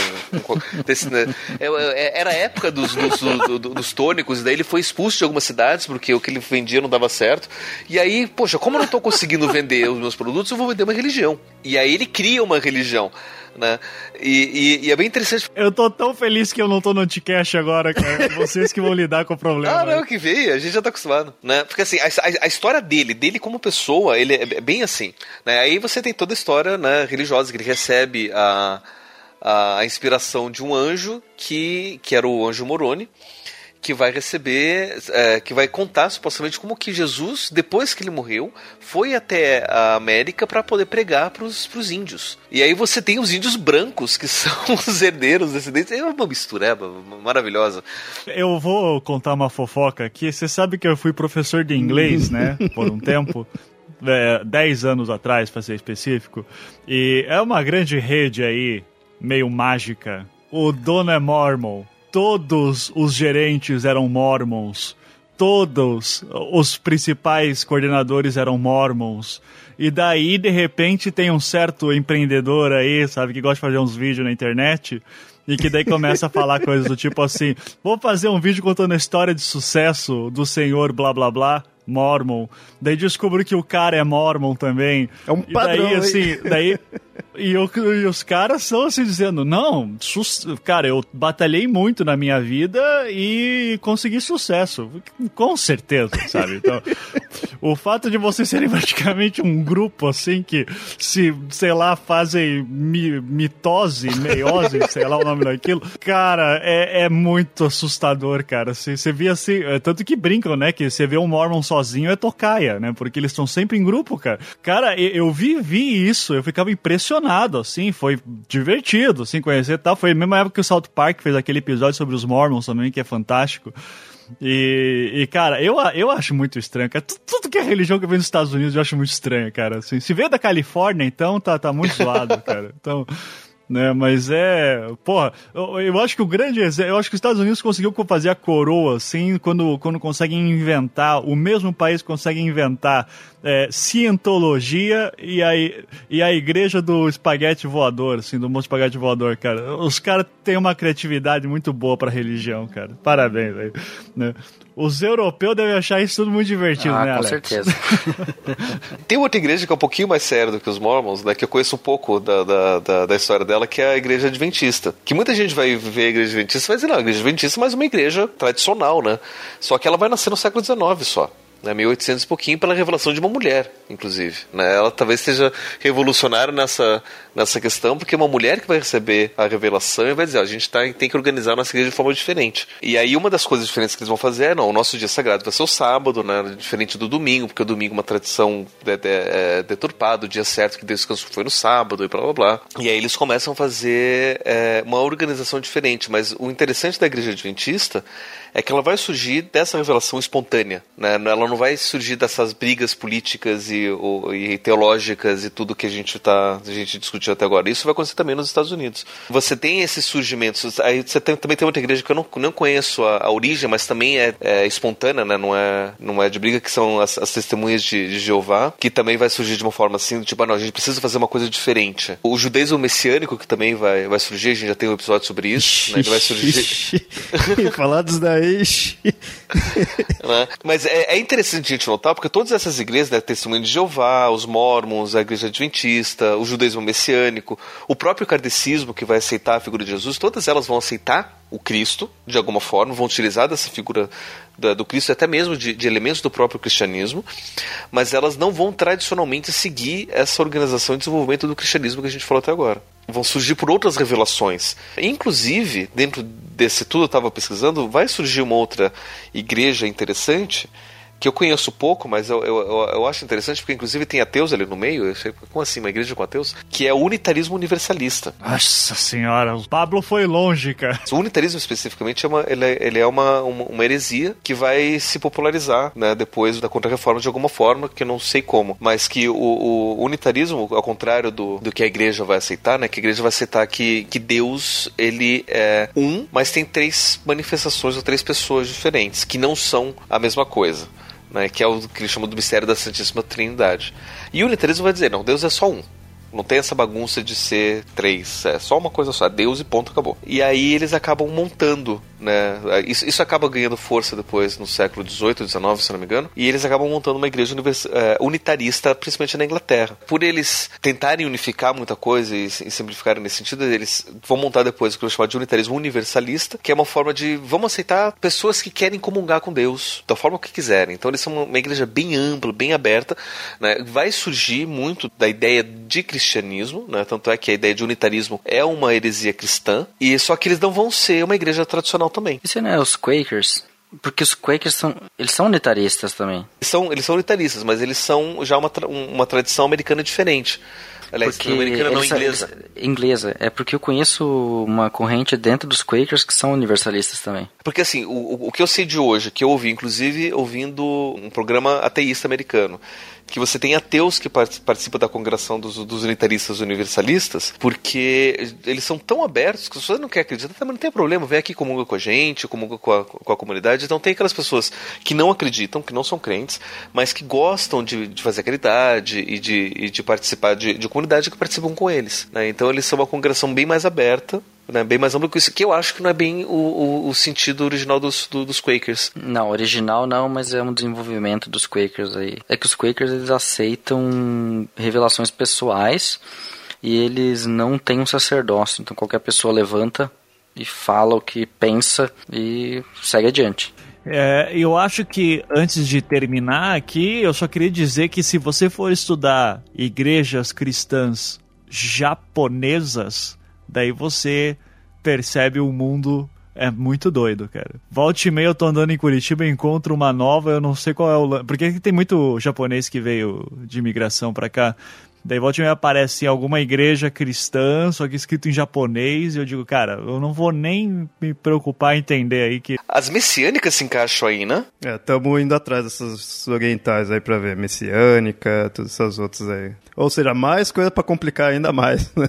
ah, sim. Quem tá procurando ah, o cristianismo verdadeiro, é sempre bom lembrar que movimentos fundamentalistas funciona... começaram no século XIX, né? Que é essa coisa de voltar ao fundamento. Ou seja, o fundamentalismo, a busca pelas origens, é um processo moderno, bem recente. Então já fodeu tudo, tá? Então relaxa, escolhe aí a que você curtir, cara, e não pensa muito. Assim. É, e, e, e, é interessante, né? Por mais que a gente tenha falado sobre tudo e ao mesmo tempo não falou sobre nada, tem muita coisa mais na pauta que a gente não, não deu tempo de falar. Eu acho que o, o objetivo principal, que era mostrar como o cristianismo não é uma coisa coesa, um pensamento único, fundamental, né, verdadeiro, certo, você tem várias visões, uma história muito complexa. Eu acho que pelo menos mostrar que é, a gente tem que ter mais cuidado na hora de para evitar fazer generalizações, né, tanto de um lado quanto de outro. Né, até mesmo evitar falar, não, mas cristão de verdade faz isso, né, porque quais desses cristãos é, é, o, é o verdadeiro? Qual dessas histórias é, é a verdadeira? Para a gente poder é, olhar, reconhecer as diferenças e conseguir ser um pouco mais, mais tolerante com, com aquele que pensa diferente da gente. Acho que pelo menos isso, mais que a gente não tenha conseguido falar sobre, sobre tudo, pelo menos eu ver que é, é muito complexo essa história, pelo menos eu acho que isso a gente conseguiu alcançar. E eu, eu praticamente fiquei satisfeito, principalmente com as, com as belíssimas contribuições dos nossos convidados. Bom, então já fechando aqui esse episódio, já que a gente teve dois convidados aí, vou deixar agora considerações finais. Vou começar aí primeiro com o Ivan. Opa, muito obrigado por me convidarem também, foi um prazer, como sempre é. Uh, queria. Cara, eu, eu, eu, nem vou falar muita coisa porque o, o para consideração final, porque eu acho que o Alex vai ter coisa mais interessante. Eu só acho que, de novo, é bom reforçar que é um assunto difícil, complicado. Cristianismo não é uma coisa. A história do cristianismo, você vai estudar no, no aspecto amplo, uh, você se perde muito fácil, se confunde muito fácil. Então, aquela dica básica de acadêmico, foca num objetivo, faz um bom recorte e estuda bem um caso e daí pode ir para os outros. Uh, então, de novo, agradeço o convite, foi muito legal. E uh, peço para que os ouvintes que acessem lá, anticast.com.br, agora site próprio. E, né, então, é, ali com todos os podcasts da casa, então vocês podem lá acessar. É, estamos lá toda semana publicando os melhores programas é, que a gente pode fornecer. Tá bom? Então, muito obrigado aí, gente. Valeu. E você, Alex? Uh, se você quiser saber mais é, de teologia cristã de matri, matiz protestante, apesar de que volta e meia a gente está convidando católicos e estamos agora também começando a convidar pensando num convidado ortodoxo oriental, trazendo outras correntes aí também, lá no bibotalk.com você encontra diversos é, temáticas da teologia cristã em debate. Uh, queria dizer que é, vale, vale a pena o estudo dos, de todas as correntes do cristianismo e, claro, a gente sempre tem a aprender. Eu mesmo, às vezes, estou aí ouvindo e aprendendo com vocês, porque uh, não tem como saber tudo, como o Ivan já colocou, você tem que acabar fazendo um recorte e estudar uma parte é, que te interessa mais, que te uh, que, que parece mais interessante. O que vale a pena de nesse estudo todo é você ter uma compreensão mais geral de como é, o movimento funciona e nos ajuda a rever preconceitos que a gente tem contra um determinado grupo, porque a gente conhece a história apenas por um lado, né? E aí ver outras perspectivas nos ajuda a compreender a coisa melhor. Se você não concorda, mas pelo menos aceita que o outro possa ter aquela opinião, né?